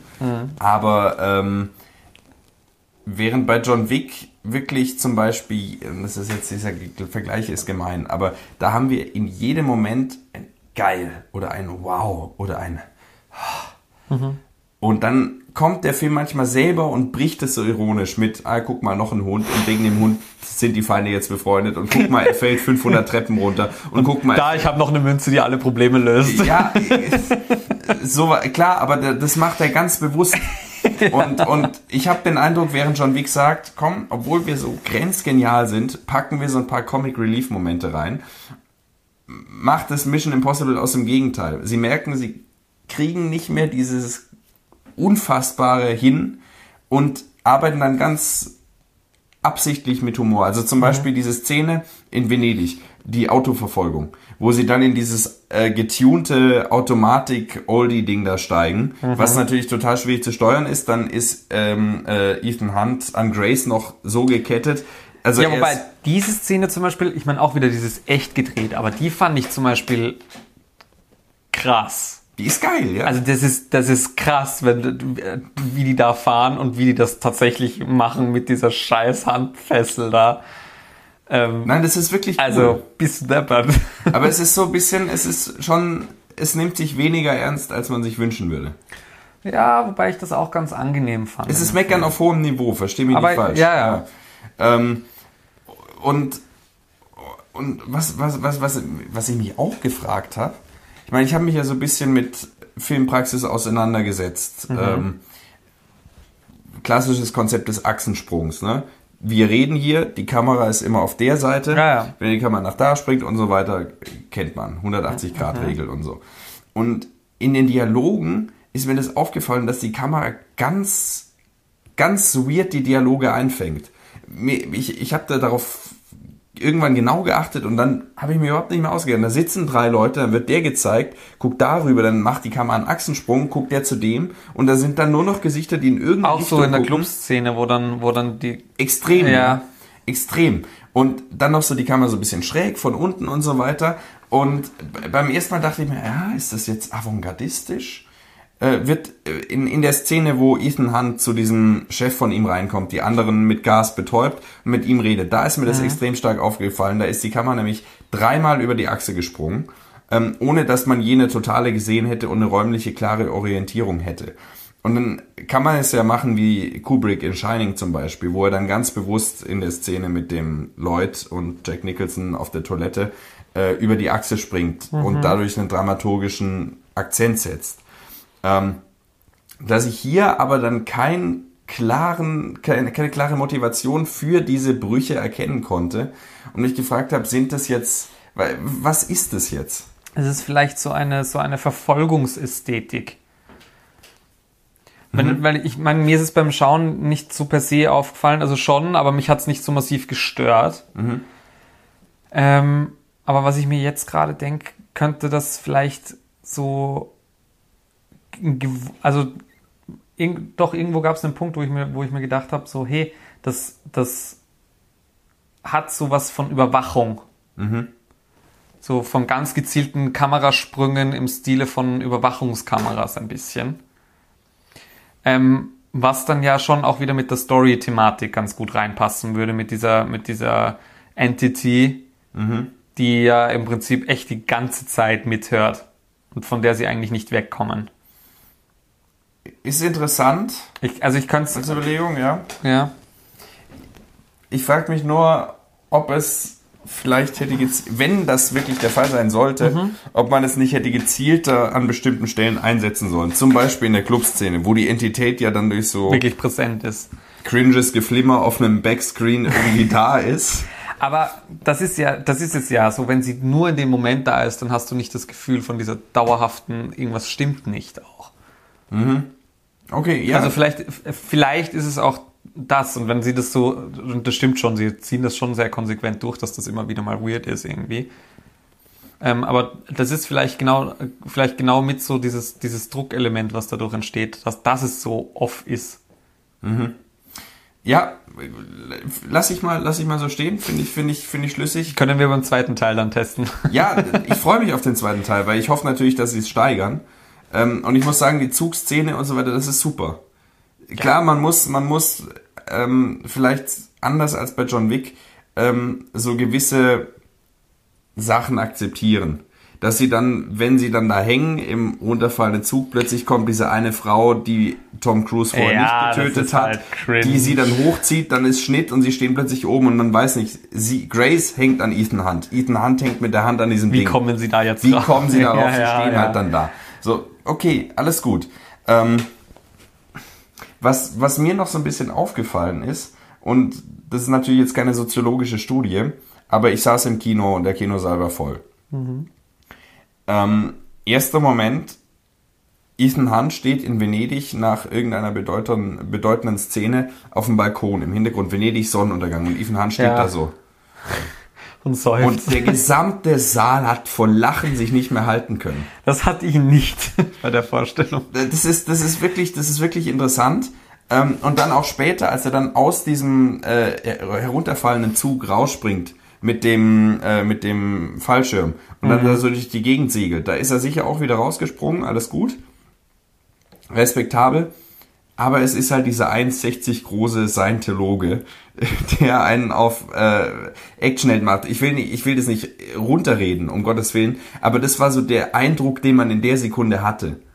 Also eine unfreiwillige Komik an manchen Momenten, die mir selber sehr leid tut, ja, weil diese, ich Mission Impossible wirklich mag. Diese Tom Cruise Selbstinszenierung halt irgendwie. Ja, man kommt nicht um den Eindruck herum, dass es Selbstinszenierung ist. Ja, irgendwie. das stimmt gerade mit dem Wissen, dass wie viel er da mitwirkt, auch was mhm. Drehbuch und Geschichte und Produktion einfach angeht. Ja. Ja, ja. Also, und, und das, das tut mir wirklich ein bisschen leid, weil wenn John Wick, yeah, sagt, dann lacht keiner, weil Dann das fühl lächerlich ich wird. das. Dann sitzt man da und denkt sich, yeah. Das ist, äh, Ja. Aber ich habe noch eine Frage an dich, die ja den Film auch jetzt betrifft, Mhm. Ja. die, die, die gerade einige Filme, die so rauskommen, betreffen. Wie findest du's? Wie findest du diese Part One Sache? wir reden von Spider-Man, wir reden von Dune, wir reden von Mission Impossible. Ja, genau. Ich, John Wick 4 wollten sie ja ursprünglich auch 4 und 5 Back-to-Back drehen als Zweiteiler, was sie dann halt geskippt Spoiler haben. Alert zu John Wick 4. So, Wie? I don't know. Und wenn sie mir jetzt mit dem fünften ankommen I don't und sagen, fucking er ist know. gar nicht tot, er ist gar nicht tot. wenn sie damit ankommen, dann bin ich wirklich angepisst. Ich fürchte. Wobei es jetzt eben nicht mehr so ganz fix ist, ob sie jetzt den, den Na, mittlerweile ist er ja wieder angekündigt. Schon ist er wieder. Ja, sie hatten okay. ihn abgesagt und jetzt haben sie ihn wieder angekündigt. Okay, Und das wenn sie damit jetzt ankommen, dann müssen sie mir schon verdammt gute Action liefern, dass ich ihnen das verzeihe. Weil John Wick 4 ist ein würdiges Ende für einen großartigen Action-Charakter. Ja, ich habe mir das aber auch gedacht. Ähm, Meinetwegen macht ein Prequel oder sowas, aber dazu ist er auch zu alt. Oder lasst es einfach sein, macht was anderes und lasst John Wick 4 als besten Actionfilm aller Zeiten dastehen. Aber wie, wie, wie, mich würde interessieren, was du dazu sagst, weil das so eine Welle hatten wir ja schon mal. Ja, Nullerjahre? Ja, so Nuller, Zehner Jahre, so mit Harry Potter, Twilight, ähm, Herr der Ringe auch schon was Herr der Ringe ist nicht mehr geteilt. drei Teile. Ja, und drei Bücher. Ja, aber trotzdem bauen die aufeinander auf. Ja, ja, das schon, aber okay, so Trilogien gibt's schon seit jeher. Nein, ich meine jetzt ganz gezielt, dass sie, dass sie sagen, okay, wir drehen einen Film und teilen den aber in zwei, aber eigentlich ist es ein Film. Weil das machen sie jetzt mit Dune, mit Spider-Man, mit Mission Impossible. Und das haben sie damals gemacht mit dem letzten Teil von Harry Potter, Stimmt, dem ja. letzten Teil von Tribute von Panem, den letzten Teil von Stimmt, Twilight stimmt, stimmt, stimmt. und von der Bestimmung, wobei dann doch nicht, weil der dritte Teil ist so gefloppt, dass sie dann den vierten nicht mehr gedreht haben. Ja, das Ähm, aber wie findest du das, dass sie das jetzt nochmal machen? Das würde mich interessieren. stört mich per se nicht. Ähm, das Einzige, was mich natürlich stört, ist der Moment im Kino, wo ich mir denke, muss ich jetzt wirklich zwei Fuck Jahre you. warten? Muss ich jetzt zwei Jahre warten? Ähm, oder ein Jahr hoffentlich. Nur, aber es ist so, es ist so, es ist, ich meine, ich würde immer sagen, wenn es aus dramaturgischen Gründen so ist, kann ich es aushalten. Wenn es eine Marketing-Scheiße ist, wo man auf seriell macht und so weiter und darauf noch aufbauen will und so weiter, um sich möglichst viel offen zu halten, dann äh, gut, aber so grundsätzlich. Wie fandest du es jetzt zum Beispiel bei Mission Impossible? Bei Mission Impossible fand ich es okay, weil er einen Abschluss hat, in gewisser Weise. Äh, Wir haben einen Höhepunkt und so. Äh, der Schlüssel ist ja auch. Nee, der ist ja weg. Nein. Ne, sie haben ihn, ne? Sie haben ihn. Sie haben ihn. Zum Schluss hat, genau, er gibt ihn am Schluss Simon Peck. Trickspielereien. Er gibt ihn am Schluss Simon Peck und ähm, er erfährt auch von der sterbenden Goff-Tante da, Ja. dass äh, äh, diese, wie heißt sie, also dieses U-Boot halt von den Russen Ja, genau. äh, und weiß darüber Bescheid. Da, da, damit kann ich leben, muss Mhm. ich sagen. So, es fühlt sich ehrlich gesagt sogar weniger offen an als bei Dune. Bei Dune dachte ich mir Mhm. eher, schön, aber jetzt Noch ein zweiter Teil, bitte. ja. Und bei Mission Impossible 7 kann ich sagen, cool, war schön. Warten wir und freuen uns auf den nächsten Ja. Teil. Okay. Also es hängt davon ab, je nachdem. Ja, aber also worauf ich noch nicht hinaus möchte, Mhm. ich habe mir ja da selber, selber schon ein bisschen Gedanken dazu gemacht. Ich finde ja, ähm, dass diese ganzen Filme, die ich vorher aufgezählt habe in den 10er Jahren, Nullerjahren, ähm, die, dass die alle, und das haben wirklich gefühlt alles das, dieses Problem, dass der erste von den zwei Teilen relativ lame ist und der zweite dann okay. Weil sie da irgendwie Source Material hatten, dass sie so sehr gestretched haben, dass sich eigentlich nicht zwei Filme ausgehen oder nicht notwendig ist, daraus zwei Filme zu machen. Das stimmt. Aber sie haben halt, weil Kohle, Kohle, Kohle. Ich meine, dass jetzt auch Kohle, Kohle, Kohle mit ein Grund ist, warum sie das so machen, klar.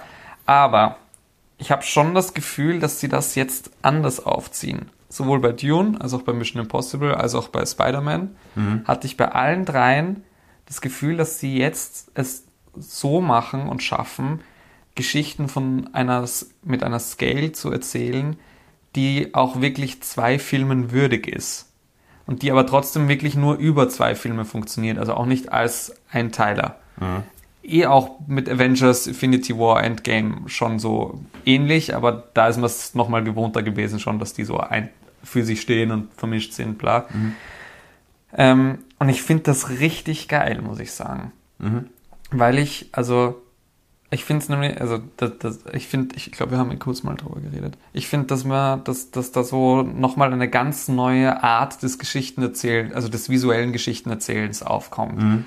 Weil früher kannte man, okay, einzelne Filme, von mir aus Fortsetzungen, ja, aber es sind immer noch meistens einzelne Filme oder ja. wenn dann wirklich so zusammenhängendere Geschichten, Herr der Ringe, aber eben trotzdem, die bauen dann meistens auf, auf irgendeinem Material schon auf, was selber schon so eingeteilt wurde. Ja. Dann gab es Serien, mhm. die auch meistens nur episodisch erzählt haben, lange Zeit lang, bis sie dann auf die Idee gekommen sind, hey, wir können ja stringentere Geschichten über eine ganze Staffel oder über eine ganze Serie erzählen. Ähm, und dann hat sich jetzt in den letzten Jahren dieses Serienmodell zurückentwickelt auf auf nicht 26 Folgen, sondern 13 Folgen oder 8 Folgen oder 6 Folgen ähm, und nicht mehr so viele Staffeln wie möglich, sondern auch wirklich konzentriert auf ein, zwei, maximal drei Staffeln. Mhm. Also dieses, dieses große Geschichtenerzählen nochmal konzentrierter auf bisschen längere Episoden, aber dafür mit klarerem Faden und abgeschlossen. Mhm. Und ich finde, das, was da mit Serien passiert ist, ist jetzt nochmal genau die Umkopplung, die wir schon hatten, ähm, mhm. nur im Film. Dass sie jetzt statt einzelnen Filmen das machen, dass sie tatsächlich sich größere Geschichten auferlegen, sagen, ich will aber trotzdem das so erzählen wie einen stringenten Film. Mhm. Ähm, und das auch richtig nutzen, dass sie da zwei größere Filme draus machen. Nämlich auch dramaturgisch, dass das wirklich so zwei Akter sind dann. So wie diese, diese Miniserien, diese Limited Series auch so für ihre Folgen schon nochmal die richtige Dramaturgie haben sozusagen. Ja. Und ich finde, das funktioniert richtig gut. Mhm. Und ich finde nämlich auch die Geschichten, die dadurch möglich wären, richtig gut. Ja. Also ich mag dieses Scale auch, die sie erzählen. Und ich habe bei John Wick witzigerweise auch schon so ein bisschen dieses Gefühl. Mhm.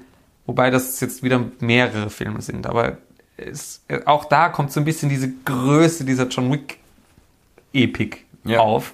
Und ich liebe es. Ja. Auf jeden Fall, ich meine, ich habe ja letztes Jahr, ähm, wir sind jetzt am, Ex, am Exkurs, aber das möchte ich noch sagen, habe ich mir gedacht, ich muss mir doch mal diese MCU-Filme angucken. Mhm. Und habe dann bis Phase 2, glaube ich, ähm, Winter Soldier, Captain America 2 ausgehalten. Mhm. Äh, was heißt, ich werde vielleicht nochmal weitermachen, aber da war dann erstmal jetzt eine Pause. ähm, und als es dann an Avengers ging, den ersten, mhm war schon so, da hast du all diese Figuren aus den verschiedenen Filmen mit all ihren Geschichten, jetzt hier zusammenkommen. Und es hat schon einen Reiz. Ja. Es hat einen Reiz. Und ähm, das, das, das wäre so dieses Phänomen, was ich mit John Wick vergleichen würde. Über die Qualität können wir jetzt sprechen. Es geht jetzt nur um Mechanismen und Dramaturgien. Ja. Ähm, und wenn ich jetzt zum Beispiel zurückgehe in 1979, Welt am Draht von Fassbinder, im Prinzip das bessere Matrix, das intelligentere, das schönere ähm, und das frühere, ähm, ist auch ein Zweiteiler. Da hat er das Medium Fernsehen, macht zweimal anderthalb Stunden und nutzt da wirklich auch diese Zeit aus. Ähm, und das Schöne ist aber dann, dass man sich sagen kann, okay, ich gucke jetzt beide Welt am Drahtteile am Stück. Mhm. Weil wenn du nur den ersten siehst, dann denkst du, ja gut, aber ich brauche den zweiten Teil. Genau. Und genauso denke ich mir, wenn man Dune 1 und 2 am Stück guckt, obwohl man die Möglichkeit hat, Pause zu machen, dann ist es eine. Dann ist es gut. Ja. Genau. Da könnte Voll. man dann natürlich auch sagen, aber das ist natürlich dann eine wirtschaftliche Sache, machen wir vielleicht einfach mal wieder einen Vier-Stunden-Film. Okay. Über drei Stunden geht ja nichts mehr, das muss man auch mal sagen. Wobei ich es schon. Geht alles also, zweieinhalb Stunden, aber über drei Stunden geht nichts mehr. Aber ich muss schon sagen, du kannst. du kannst, selbst wenn, selbst wenn du das machst, ist es schon nochmal ein Unterschied. Weil du kannst eine Geschichte über vier, fünf Stunden erzählen mhm. oder sie aufteilen, aber wenn du sie aufteilen musst, musst du es dramaturgisch trotzdem nochmal anders erzählen, weil diese Filme ja doch, also du kannst nicht irgendwo aufhören, einfach nach zweieinhalb Stunden, sondern du musst es schon so strukturieren, dass es sich wie ein Zweiteiler anfühlt. Ja. Ein zusammenhängender. Also wie Akt 1, Akt 2 in einem Theaterstück. Oder wie in Serien zu Breaking Bad, Game of Thrones Zeiten, wo dann wirklich ein Bogen über einen längeren Zeitraum erzählt wird und nicht wie die Sopranos, wo dann jede Folge Ja. mit denselben Konstellationen oder die Office äh, und, und so weiter. Ah, Ähm, und äh, jetzt habe ich den Faden verloren, äh, dass das natürlich, ah, jetzt fällt es mir wieder ein, dass das natürlich im Prinzip nichts anderes ist als das, was wir in der Literatur schon 250 Jahre vorhaben, bei Dostoevsky zum Beispiel oder Tolstoi, die ja alle ihre Romane, äh, diese 1000 Seiten, 1500, 600 Seiten Werke ähm, als ähm, Kapitel, kapitelweise in Zeitschriften veröffentlicht haben. Ja. Das heißt, jedes Kapitel hat diesen Bogen und wenn man sich so einen Roman im Urlaub mal durchballert, dann hat man in jedem Kapitel diesen Bogen genau. und also Und wenn du so lange Filme machst, bräuchtest du diesen Bogen so nicht. wobei, Klar kannst du ihn reinbringen.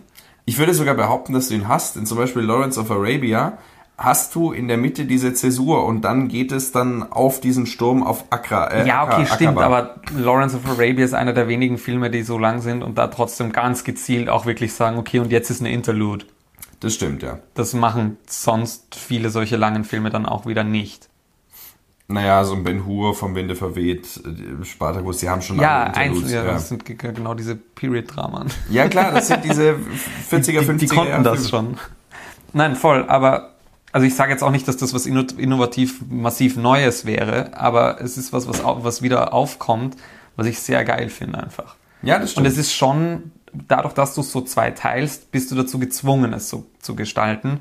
Wenn du wenn du es als einen Film machen würdest, wärst du nicht dazu gezwungen. Und ich würde schon sagen, dass es tendenziell klar hast du dann auch wieder so ein bisschen diese ähnliche Struktur drin, aber du musst es einfach nochmal eine Spur anders machen. Oder du kannst es anders machen. Und ich glaube, dass das schon zu weniger von solchen Filmen führen wird. Und ich mag einfach diese Zweiteiler-Dinge. Ich muss auch sagen, ich mag, ich mag so Sachen, wo du rausgehst und eigentlich weiterschauen möchtest. Ich mag dieses Warten. Das ist, das ist so eine ganz eigene Art von Genuss. Ich finde es auch toll, zum Beispiel, dass jetzt die ganzen Streaming-Plattformen langsam wieder anfangen, ähm, von ihren neuen Serien doch nur eine Folge pro Woche rauszuhauen. Weil du drauf warten musst, weil es eine gewisse Ruhe auch wieder reinbringt in, ein, in eine Zeit, wo eh es schon schwierig ist, mit allem mitzuhalten, weil, weiß ich nicht, Mission Impossible kommt raus, ist eine halbe Woche aktuell und dann ist Barbie und Oppenheimer da und niemand redet mit drüber. Und wenn du nicht in diesen vier Tagen diesen Film gesehen hast, hast du verkackt. Weil dann ist es schon irrelevant. Und dadurch, dass du gezwungen bist, wieder darauf zu warten, behält es auch irgendwie ein bisschen seine Relevanz, was im Umkehrschluss ja auch nur gut ist für die Dinge, die es betrifft, weil dadurch wird drüber weiter geredet. Aber ähm, ich finde es auch, also ich finde auch, dadurch mm, hast du mehr Genuss dabei, weil du denkst dran, weil es ist noch nicht abgeschlossen und du freust dich auf die nächste Folge. Du bist gespannt drauf, du freust dich auf den nächsten Film, ja. Und das habe ich bei Marvel zum Beispiel nicht mehr. Marvel ist, ich meine, Marvel ist sowieso einfach nur noch irgendwas, aber äh, die haben auch einfach den Faden verloren. Ja. Nee, aber da muss ich äh, auch sagen, zum Beispiel, als ich Game of Thrones geschaut habe, ähm, das war kurze Zeit bevor Staffel 7 rauskam. ähm, und ähm, als, als es dann rauskam, ich übergehe dieses Lachen mal, Ja. ähm, war es so, dass ich Staffel 1 bis 6 in zwei, drei Wochen oder so natürlich durchgebinged habe. So jeden Tag drei, vier Folgen äh, und so weiter mit dem Laptop in der Hand aufs Klo gerannt und so. Ähm, und dann kam Staffel 7.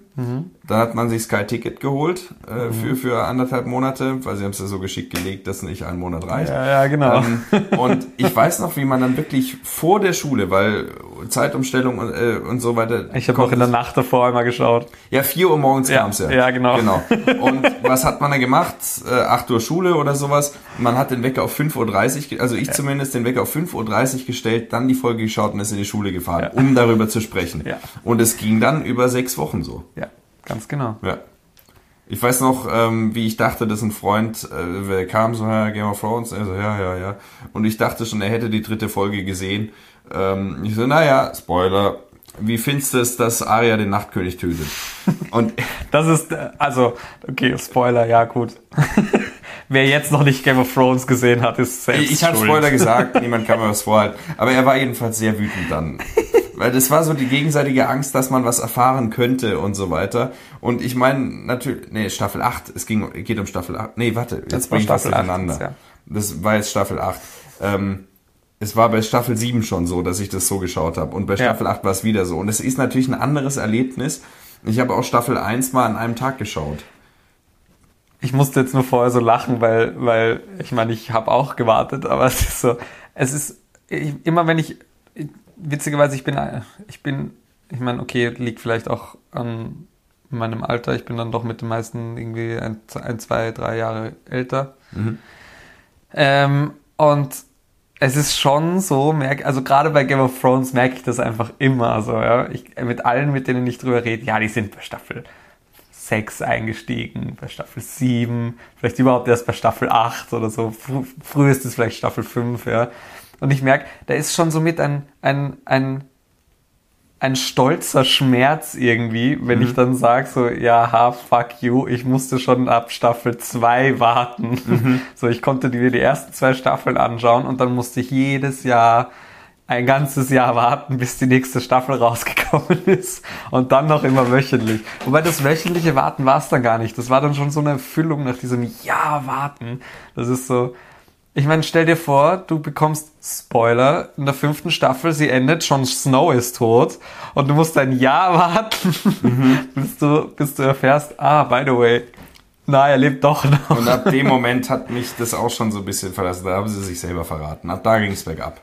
Staffel na, 6 Staffel war noch sechs gut. war noch gut. Äh, aber äh, Staffel 7 war schon so halbgar gekochte Scheiße und Staffel 8 vergessen wir am besten. Ähm, aber so da hat sich Game of Thrones dann selber verraten. Und deswegen hoffe ich, dass John Wick nicht in die gleiche Scheißfalle tappt. Wobei es ja bei Sherlock gut funktioniert hat. Bei Sherlock haben sie es mir irgendwie plausibel gemacht. Aber Sherlock ist auch so ein Ding. Und da haben sie es ja angeteased schon in der Folge. Erstens haben sie es das und zweitens, äh, Sherlock Holmes hat, äh, die Sherlock-Serie hat ja immer schon gespielt. Ich meine, wir haben vorher über diese Klischee-McGuffins gesprochen und der Speicherstick mit den Raketenplänen zur Zerstörung der Welt ist eins zu eins irgend so ein Scheiß, den sich Moriarty in der dritten Staffel aus der Nase zieht.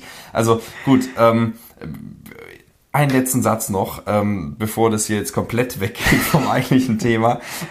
Wir sind eh schon weg, aber ähm, man muss dazu sagen, ich habe Game of Thrones auch selbst für den Altersunterschied relativ spät erst gesehen, weil Ja, ich mich immer okay. geweigert habe, weil so anti-Mainstream-mäßig und so weiter. Ähm, das heißt, ich bin auch in, in meinem Umfeld relativ spät dazugekommen. Ja. Und ich finde es auch toll, jetzt wieder auf House of the Dragon warten zu müssen. Äh, hab ich, cool, interessiert mich nicht. Ähm, Ist immer noch sehr gut. Eines Okay. muss ich noch sagen, es Ja. tut mir furchtbar leid und jetzt kommen wir komplett vom Kurs ab. Du hast vorher nämlich, spätestens jetzt. genau, wie du angefangen hast, über Mission Impossible zu reden, hast du nämlich was gesagt, wo ich das schon vorher sagen wollte. Ähm, nämlich hast du über die, die Strangelove Reference geredet. Und mir ist eingefallen, du hast mir nie erzählt, was du von der Reference in Sisu hältst. Äh, die, die fand ich enttäuschend, weil du hast mir von ihr erzählt. ja. Äh, und ähm, sie war da, klar, aber äh, er haut nicht auf die Kanone. Also klar, Ja, er fällt nicht- mit der Bombe ja, runter aber- und so, aber ich, ich habe schon gesehen und ich habe es äh, ähm, wohlwollend aufgenommen und so weiter, aber es hat mich jetzt äh, doch ein bisschen enttäuscht. Gerade jetzt, wo wir vor zwei Wochen über die großartigen Referenzen in Barbie gesprochen haben. Mein Gott, hör auf, mich zu verwirren. Lange Rede, kurzer Sinn, Mission Impossible ist trotz der genannten Fehler ein Film, der dem Actionkino äh, einen weiteren guten Film. Einen weiteren John. Wick-Film. Was? Einen weiteren. Also Mission Impossible. Ja, wir, ich bin wieder, ich versuche zurückzukommen zum Thema. Ist ja auch ein John Wick-Film. Mission Impossible ist ein John Wick-Film. Ja, so von, also nein, aber es, es ist alle Filme, die ein bisschen in der Ästhetik von John Wick sich suhlen wollen, sind für mich John Wick-Filme. Auch wenn sie 30 Jahre vorher schon ans Tageslicht kam. Ja, aber Mission Impossible 7 ist nicht 30 Jahre vorher schon erschienen. Aber die Reihe und, Ja, aber der erste ist ja auch überhaupt nicht wie alle anderen. aber es gibt schon Maske Ja so. gut, das gibt's aber in John Wick auch nicht. Eben. Und das ist jedes Mal lächerlich, wenn sie sich diese Maske runterziehen. Ja, gut, es ist mittlerweile, das ist auch so ein Gag, der mittlerweile, Aber sie benutzen, ich meine, mit, es, es wird schon selbstironisch. natürlich, Es ist- anders können sie es auch nicht mehr machen. Absolut. Na gut, nach diesem Exkurs, äh, Mission Impossible 7 sei empfohlen und wenn er jetzt noch laufen sollte, ist jetzt doch schon eine Weile her, dass er im Kino gestartet ist, wir sind etwas verspätet, ähm, äh, dann äh, guckt ihn euch noch an, weil er hat den Flop nicht verdient. Finde ich auch. Aber ist er wirklich gefloppt? Also gemessen an den Erwartungen schon, ja. Ah, naja. wird es eh einspielen. Ja, dann soll er halt nicht von der Klippe runterspringen mit einem Moped. Ja, dann soll er, weiß ich nicht, soll er sich äh, So, Er soll ihn dann hinter einer Rakete festhalten. ja, oder in so einen Vulkan reinspringen und dann am Seil raufklettern. Irgendwie sowas. So, so was schief gehen Wo man kann. dann im Making-of sagen kann, die Kamera ist geschmolzen, aber er hat es Wir geschafft. hatten nur fünf Sekunden, um das zu machen, weil sonst wäre alles kaputt gegangen. Und das Feuer, was unten an seiner Socke ist, das ist echt. Und er, ihm ist die Achillesferse weggebrannt und er konnte sechs Wochen nicht mehr weiterdrehen. Das, das brauchen wir. Ich meine, immerhin schon Props an den Typen. Er hat sich einmal was gebrochen. Ja, aber äh, muss man auch sagen, was natürlich für den siebten Teil als letzten Teil der ultimative Banger-Stunt wäre, Ethan Hunt ist bei den Dreharbeiten gestorben. Und wir animieren ihn. Die Entität Wind. Die Entität gewinnt und animiert Ethan Hunt. Und alle glauben, er lebt noch. Ja, der alle mit der Brille dann so Ja. und er lebt einfach noch unter ihnen. Und Scientology deckt dann auf, es war Das alles. ist, das ist dann das, wo die, wo die, wo die, wo die ähm, Länder drauf gekommen sind, wie sie es gut benutzen können. Alle glauben, Ethan Hunt lebt. Ja. ja das wäre doch mal was. So über den Film hinaus, die, äh, das weite Bestehen von Tom Cruise, äh, einfach fünf Jahre lang denken alle, er lebt noch. Und dann kommt irgendwann raus, er ist bei Mission Impossible 7 Teil 2 schon gestorben. Was ich mich frage, er will ja trotzdem noch mehr machen. Ist dann, kommt dann Mission Impossible 8 raus und ist der neunte Film? So wie Windows, so Windows 8 und dann kommt Windows X und ist Windows 10, weil Windows 8 war eigentlich das neunte und Windows 7 war schon das Wir achte. sind bei weil Windows Vista- 11 mittlerweile. Ja, ja, mittlerweile, aber da war die Lücke. Weil Windows Vista und so. Ja, ich, frage- ich, ich vielleicht ist es Mission Impossible 8 Dead Reckoning Part 2. Ja, oder vielleicht machen sie dann auch so Mission Impossible X. Oder Mission Impossible Vista. Ich Na gut. Auf, ich wollte jetzt auf Fast and the Furious raus, aber Ach so. Nach diesem kleinen Exkurs kommen wir zu deinem sechsten Film. ja, meinem letzten, ja. Zu deinem Film X. meinem Film X, ja. Ähm, das geht jetzt in eine ganz andere Richtung. Ja, scheiß auf Überleitung, wir sind eh komplett weg vom Thema. Scheiß auf Überleitung. Man muss Ähm, dazu sagen, Timo trinkt auch keine Milch. nee. Keine braune Milch, ist kein Schokopudding. Aber um The Big Lebowski soll es gar nicht gehen, sondern um... Um Ghost in the Shell. Ja, Ähm, Scarlett Johansson spielt wahnsinnig gut in dem Film, finde ich. ähm, nein, es, geht, es geht, soll um den alten Ghost in the Shell gehen, um den Animationsfilm von Mamoru Oshii. 95. 95, ja, gut gesehen. Ich habe es nicht gesehen. Ich habe es wirklich nicht gesehen. Ja, gut gemerkt. Ähm, ganz genau. Also, ich meine, namenhafte Leute, äh, ja, Mamoru Oshii ist der Director, aber sonst, weiß ich nicht, kennt, glaube ich, kaum jemand so. Den kennt man so von Ghost in the Shell ähm, Eins und True zwei. Innocence. Ja. Genau. Ähm, einen anderen relativ bekannten Film hat er noch geha- ge gemacht. Ich muss trotzdem den Namen nachschauen. Genau, Angel's Egg. Ja, aber also Ghost in the Shell ist Klassiker. absoluter Klassiker. Mich freut es gerade richtig, dass du das sagst. Weil du bist ja eher so mixed immer, was so Anime-Filme Nee, angeht. das stimmt nicht. Ich, äh, ich, ich finde Animes gut, wenn ich sie sehe, aber so ich denke mir... Davor und danach nicht. Nein, ich denke mir immer nur davor, ich will einen echten Film sehen. So, aber ist auch ein echter Film. nein, mit finde es schön, meine Mutter hat das mal gebracht. Sie schaut, nur, sie, sie schaut jetzt nur noch echte Filme. Was sie damit gemeint hat, war so Filme, die auf einer Story nach wahrer Begebenheit beruhen. so habe ich es nicht gemeint. Und ich hoffe, so Kein Oppenheimer. aus. Ähm, Ja, dann fass mal die Handlung zusammen, du. äh, ja. Ähm, Viel Spaß. ich muss kurz den Namen nachschauen. Ja, halt, also es geht um ein, ein Mädel, ähm, die, die für eine Einheit des Ministeriums, was auch immer, des Staates arbeitet, die für Terror Terroranschläge oder Terrorvorfälle zuständig sind. Mhm. Das ist, ähm, liegt relativ weit in der Zukunft. Also ich war, ja, okay, nicht mehr so weit. Soll 19, äh, 2029 soll das spielen. Mhm. okay, also es liegt gemessen anhand der Technologie relativ weit in der Zukunft, ja. weil ähm, im Prinzip fast jeder Mensch irgendwie ähm, veränderte Körperteile hat, wie auch immer. Also eh so, so fast jeder schon irgendwie Teile von so Cyborg, Cyborg-Technologie ja. in sich hat, ob es jetzt ähm, irgendwelche Computerchips sind, die die Denkleistung steigern oder mechanische Arme, mechanische Augen, was auch immer. Und sie ist ähm, ein, sie ist ein ähm, kompletter Android sozusagen eigentlich. Ja. Ähm, und die Begriffe sind eben der, ihr Körper nennen sie eben Shell und ihren Geist, ihre Seele, die in, in diesem Shell lebt, ist der Ghost. Mhm. Deswegen Ghost in der Shell. Wow! Ähm, und es geht darum, dass, dass, dass ähm, eine, ein, ein Hacker ein Unwesen treibt, der sich Puppet Master nennt. Mhm. Ähm, und sie versuchen, diesen Puppet Master zu fangen im Prinzip. Ähm, das ist so die Handlung des Films, aber ähm, eigentlich, im Prinzip geht es eigentlich gar nicht darum. was der Film viel mehr ist, ist ein philosophischer Diskurs darüber, was es heißt, Mensch zu sein mhm. und was es heißt, menschlich zu sein und, und ähm, was es heißt, Erinnerungen zu haben. Eben diese klassische Frage nach eben, was macht mich zum Mensch? Woher mhm. weiß ich, dass ich Mensch bin? Woher, woher weiß ich, dass ich ich bin?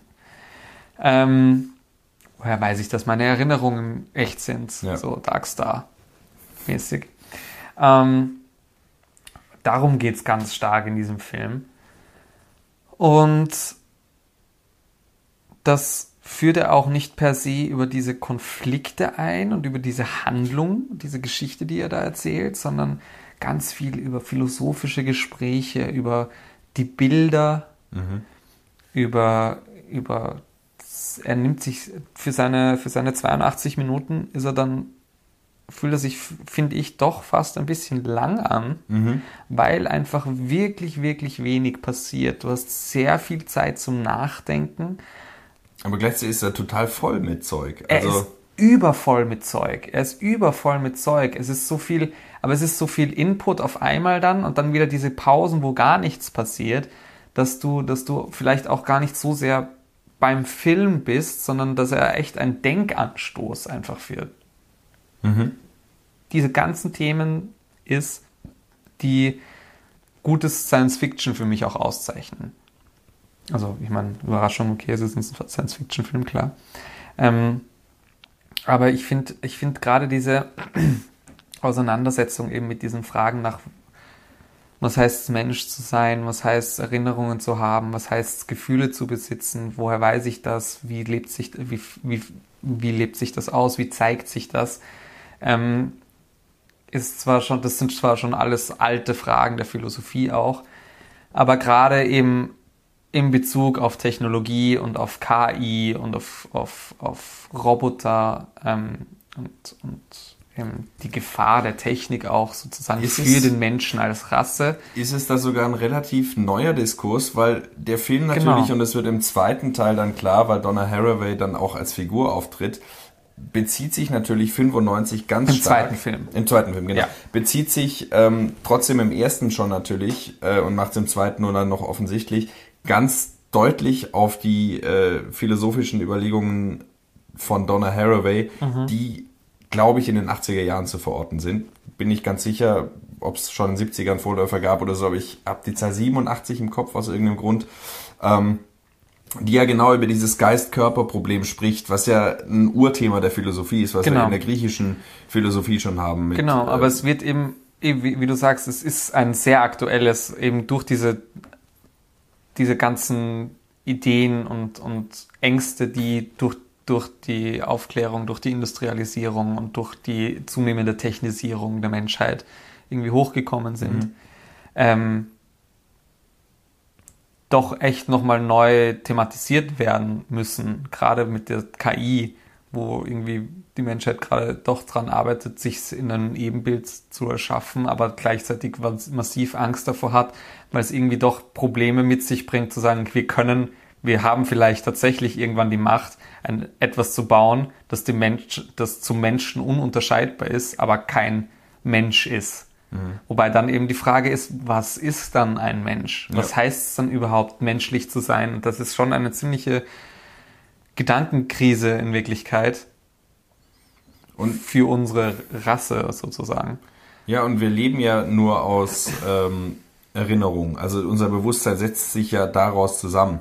Unser Ich vielleicht auch. Ja. Also genau das, was wir es, also was ist es, dass wir es selbst bezeichnen? Ja. Und das baut sich für viele, beziehungsweise philosophisch gesehen, je nach, je nach Denkrichtung natürlich immer, auch darauf auf, was unsere Erinnerungen sind. So mhm. das, was wir erlebt haben, das, woran wir uns erinnern und so wie wir damit umgegangen sind, das ist das, was uns zu uns macht. Mhm. Aber das heißt ja immer noch nicht, dass es uns zu Menschen macht. Ja. Das ist dann die nächste Krise. So, wenn Computer und Roboter genau dieselbe auf genauso auch Erfahrung machen können und Erinnerung haben können.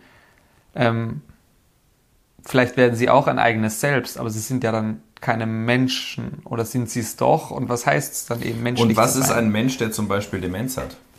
Ist der ja, noch ein Mensch? Genau. Was sind Kinder? Natürlich sagen wir. Das ist wir. dann im zweiten Teil ein großes ja. Thema. Was sind Kinder, die solche Erfahrungen noch nicht haben? Wo, bis wohin sind die dann noch menschlich? Mhm. Oder sind sie schon menschlich? Ja. Und wenn sie nicht menschlich sind, was sind sie dann? Mhm. Also, und das sind alles so Fragen, ich meine, das sind genau diese Fragen, die überhaupt Science Fiction auch ausmacht. Also auch so Blade Runner. Ja, klar. Also davon ist er ganz klar inspiriert. Davon ist er auch inspiriert, natürlich, klar. Und gerade diese Puppenthematik hatten wir ja bei Barbie auch schon ganz stark. Also wie äh, Puppen und Menschen sich gegenseitig bedingen. Aha. Im Sinne von, äh, wie inwieweit bildet ein Konsumprodukt gesellschaftliche mhm. Normen ab. Ja. Ähm, aber auch, aber auch zum Beispiel ähm, eine Buchempfehlung an der Stelle, die ich wärmstens empfehlen möchte, ist definitiv von Ghost in the Shell auch inspiriert und von Do Androids Dream of Electrical Sheeps. Na, das ist ja äh, Blade Runner für alle, die nicht wissen. Ja. Aber ähm, ich meinte jetzt vor allem äh, Clara und die Sonne von Kazuo ja. Ishiguro.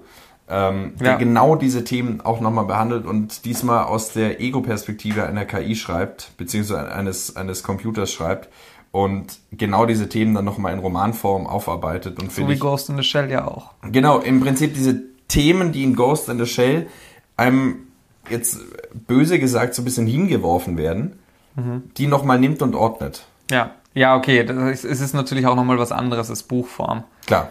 Da, weil gerade, also dafür finde ich aber Ghost in the Shell nämlich nochmal beeindruckender, weil gerade so philosophische Fragen die sich nicht so in sinnbildliche Metaphern ähm, fassen lassen. Ähm, die an der Konkretion scheitern. Ja, ist, ist es halt schwierig, das im Film darzustellen. Ja. Und das macht Ghost in the Shell wahnsinnig gut. Also Philosophie, klar, es ist einfach darüber zu reden. Oder einfach, aber es ist einfacher, das aufzuschreiben und so darüber zu reden mit Worten, weil, weil wir mit Worten ganz viel sagen können, was in unserem Innern vorgeht, unsere inneren Bilder beschreiben können. Und das ist mit Film sehr schwierig, gerade wenn es umso abstrakter, und das ist ja in der Philosophie der Fall, umso abstrakter es wird. Und gleichzeitig kommt es in dieser Abstraktheit, um auf Krakau zu verweisen, Film ist ein materielles Kontinuum. Er kann abstrakte Gedanken nicht so konkret fassen. Ja. Ähm, schafft er einen Spielraum an Unbestimmtheit, kommt er dem Sujet, dem Thema, dem behandelten Diskurs vielleicht viel näher, als es ein konkretes, in Schriftform verfasstes Werk tun kann. Weil ein, diese anregt. Eindeutigkeit äh, immer andere Dinge ausschließt. Um auf Godard zu verweisen, der in Histoire du Cinema ja versucht, ähm, äh, die, die Geschichte aufzuarbeiten, mhm. aufzuarbeiten und diese der Gewinner schreibt die Geschichte und so weiter zu revidieren und andere Perspektiven reinzubringen, sagt er selber, obwohl er eigentlich diesen klaren Aspekt als Ziel hat, bewahre dir einen Spielraum an Unbestimmtheit, decke nicht alle Seiten der Dinge auf. Und Ja. das ist der Vorteil des Films. Dass er, deswegen wollte ich das gerade auch nicht so negativ formuliert haben wollen, dass er irgendwie uns das so hinschmeißt im Sinne von, ja, Ja, keine. Ahnung, weiß selber nicht, sondern es ermöglicht diesen Spielraum, ihn zu füllen, Voll. ohne dass es eine Eindeutigkeit verlangt. Und was solche Texte dann leider halt dann auch doch oft haben, sie sind schwer verständlich. Oder du musst dich wirklich damit auseinandersetzen, dass du auch den Gedanken folgen kannst.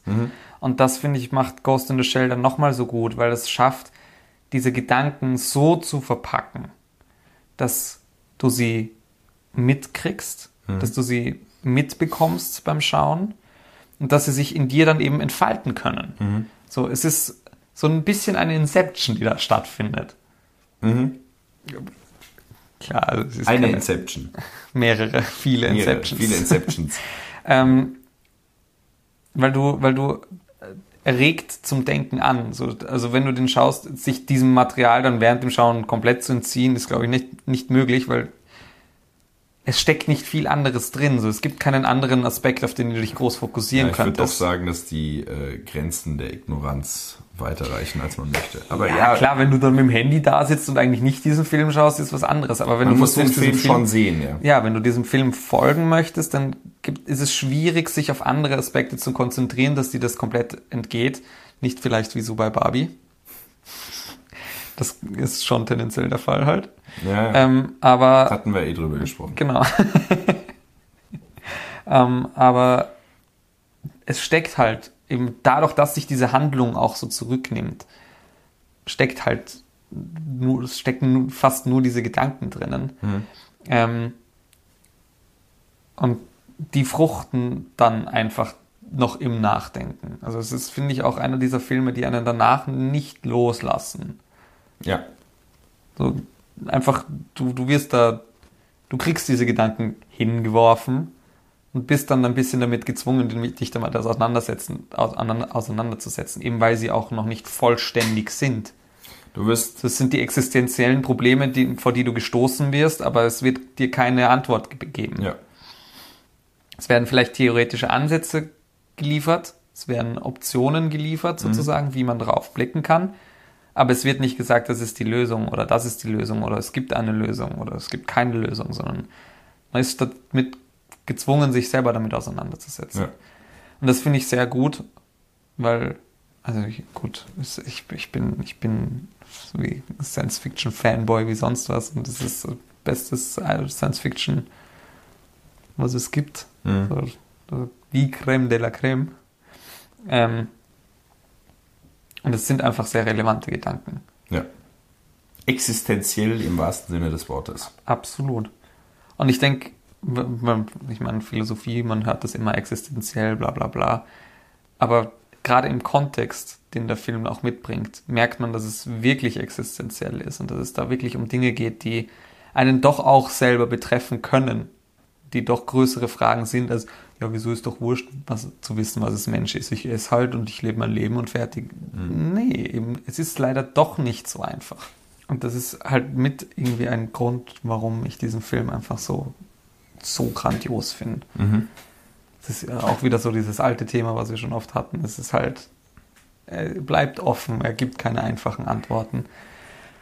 Und für mich ist einfach gerade genau diese Fragen, die dieser Film aufwerft, sind für mich sehr persönliche auch. Mhm. So, das ist was, was mich selber auch sehr beschäftigt. Ähm, und das ist eben genau dieser Film ist der Grund, warum ich finde, dass Science Fiction vielleicht sogar das größte, wichtigste und beste Genre der Literatur, Film, Gesch- Kunstgeschichte, was auch immer ist. Neben dem Bildungsroman und dem Horror. Okay. okay. Ja. Aber also Science Fiction ist eben nicht einfach nur Star Wars. Das ist für mich kein Science Fiction, Das stimmt, das ist auch Star Trek. sondern Science Fiction ist Ghost in the Shell. Ja. Das ist Nachdenken über die Zukunft auf eine Art und Weise, die nicht wow, spannend, aufregend und Raumschiffe hui, ist, sondern das dich beschäftigt, dass du Ja. dann nicht einfach loslassen kannst. Es das geht, ist Science Es Fiction. geht um Konzepte, philosophische Konzepte. So gibt es ja dieses Wort Pre-Enactment. Mhm. Äh, sozusagen, wie genau. könnte eine Zukunft aussehen und wie können wir vermeiden, dahin zu kommen, Dystopie, oder wie erreichen wir diesen Zustand Utopie? Genau. Beziehungsweise einfach eine Auseinandersetzung mit Ängsten Ja. stattfindet, einfach in Science Fiction. Und da haben wir vielleicht nochmal, um auf dieses Thema am Anfang zurückzukommen, ähm, einen sehr markanten Unterschied zwischen Science Fiction und Fantasy, weil solche philosophischen Diskussionen hast du in Fantasy nicht. Da geht es auf eine andere Art um, ums das Menschlichsein. Da geht es nicht um diese existenzielle Frage, was bin ich überhaupt als Mensch, was ist es, was heißt es überhaupt Mensch zu sein, sondern Fantasy hat eher stellt dann oft einmal eher die Frage, was heißt es als Mensch in einer Gesellschaft zu sein, wenn man das tatsächlich so groß aufziehen möchte. Wobei ich auch sagen muss, Fantasy hat keinen so hohen philosophischen Anspruch. Ist so. Ja, gut, lassen wir das so pauschalisiert Aber- mal stehen. Es gibt immer die Einzelfälle, aber Klar. Nee, ich kann mich dir jetzt, äh, auf jeden Fall, was Ghost in the Shell angeht, anschließen. Das ist wirklich ein sehr empfehlenswerter Film. und ein phänomenaler, phänomenaler Soundtrack, finde ich, ähm, den ich mir regelmäßig auch so anhöre. Ja. Bildgewaltig, Es sind wirklich tolle Bilder dabei, ja. Wahnsinn, ähm, Cyberpunk at its best. absolut. Alles noch handgezeichnet. Anders als im zweiten Teil. Anders als im zweiten Teil, ja. Ähm, aber auch der zweite Teil steht dem ersten, finde ich, in nichts nach. ja. Aber über den können wir vielleicht an anderer Stelle nochmal reden und vielleicht haben wir Können dann wir auch ähm, Donna Haraway oder so zur Hand. Und ich meine, wir sind eh jetzt gut in der Zeit. Genau. Das wir- Hollywood Remake ist so ganz kurz nebenbei erwähnt auch okay. Mhm. Nimmt viel von dieser philosophischen Tiefe raus. Ganz viel ist halt Hollywoodisiert. Scarlett Johansson prügelt sich halt durch die Welt und ist ein Cyborg. Weil die Action-Elemente sind da, aber sie sind erstaunlich verhalten. Also es ist nicht rasant äh, inszeniert, obwohl die ganze Zeit irgendwelche Verfolgungsjagden stattfinden und so weiter. Also das Sie reden ja während den Verfolgungsjagden über, über den Sinn des Lebens. Mhm. das ist schon auch skurril irgendwie. Nee, ein wirklich großartiger Film. Und ich meine, da wir unser siebtes Thema ja vor den, sieb, äh, vor den sechsten Filmen so ein bisschen geschoben haben, Auch ein großartiger Abschluss. ja, können wir es dabei für heute belassen. Genau. Vielen Dank fürs Zuhören und bis zum nächsten Mal. Bis zum nächsten Mal. Tschüss. Die siebte Kunst. Der Filmpodcast mit Timo Bertolini und Jonas Nicolai.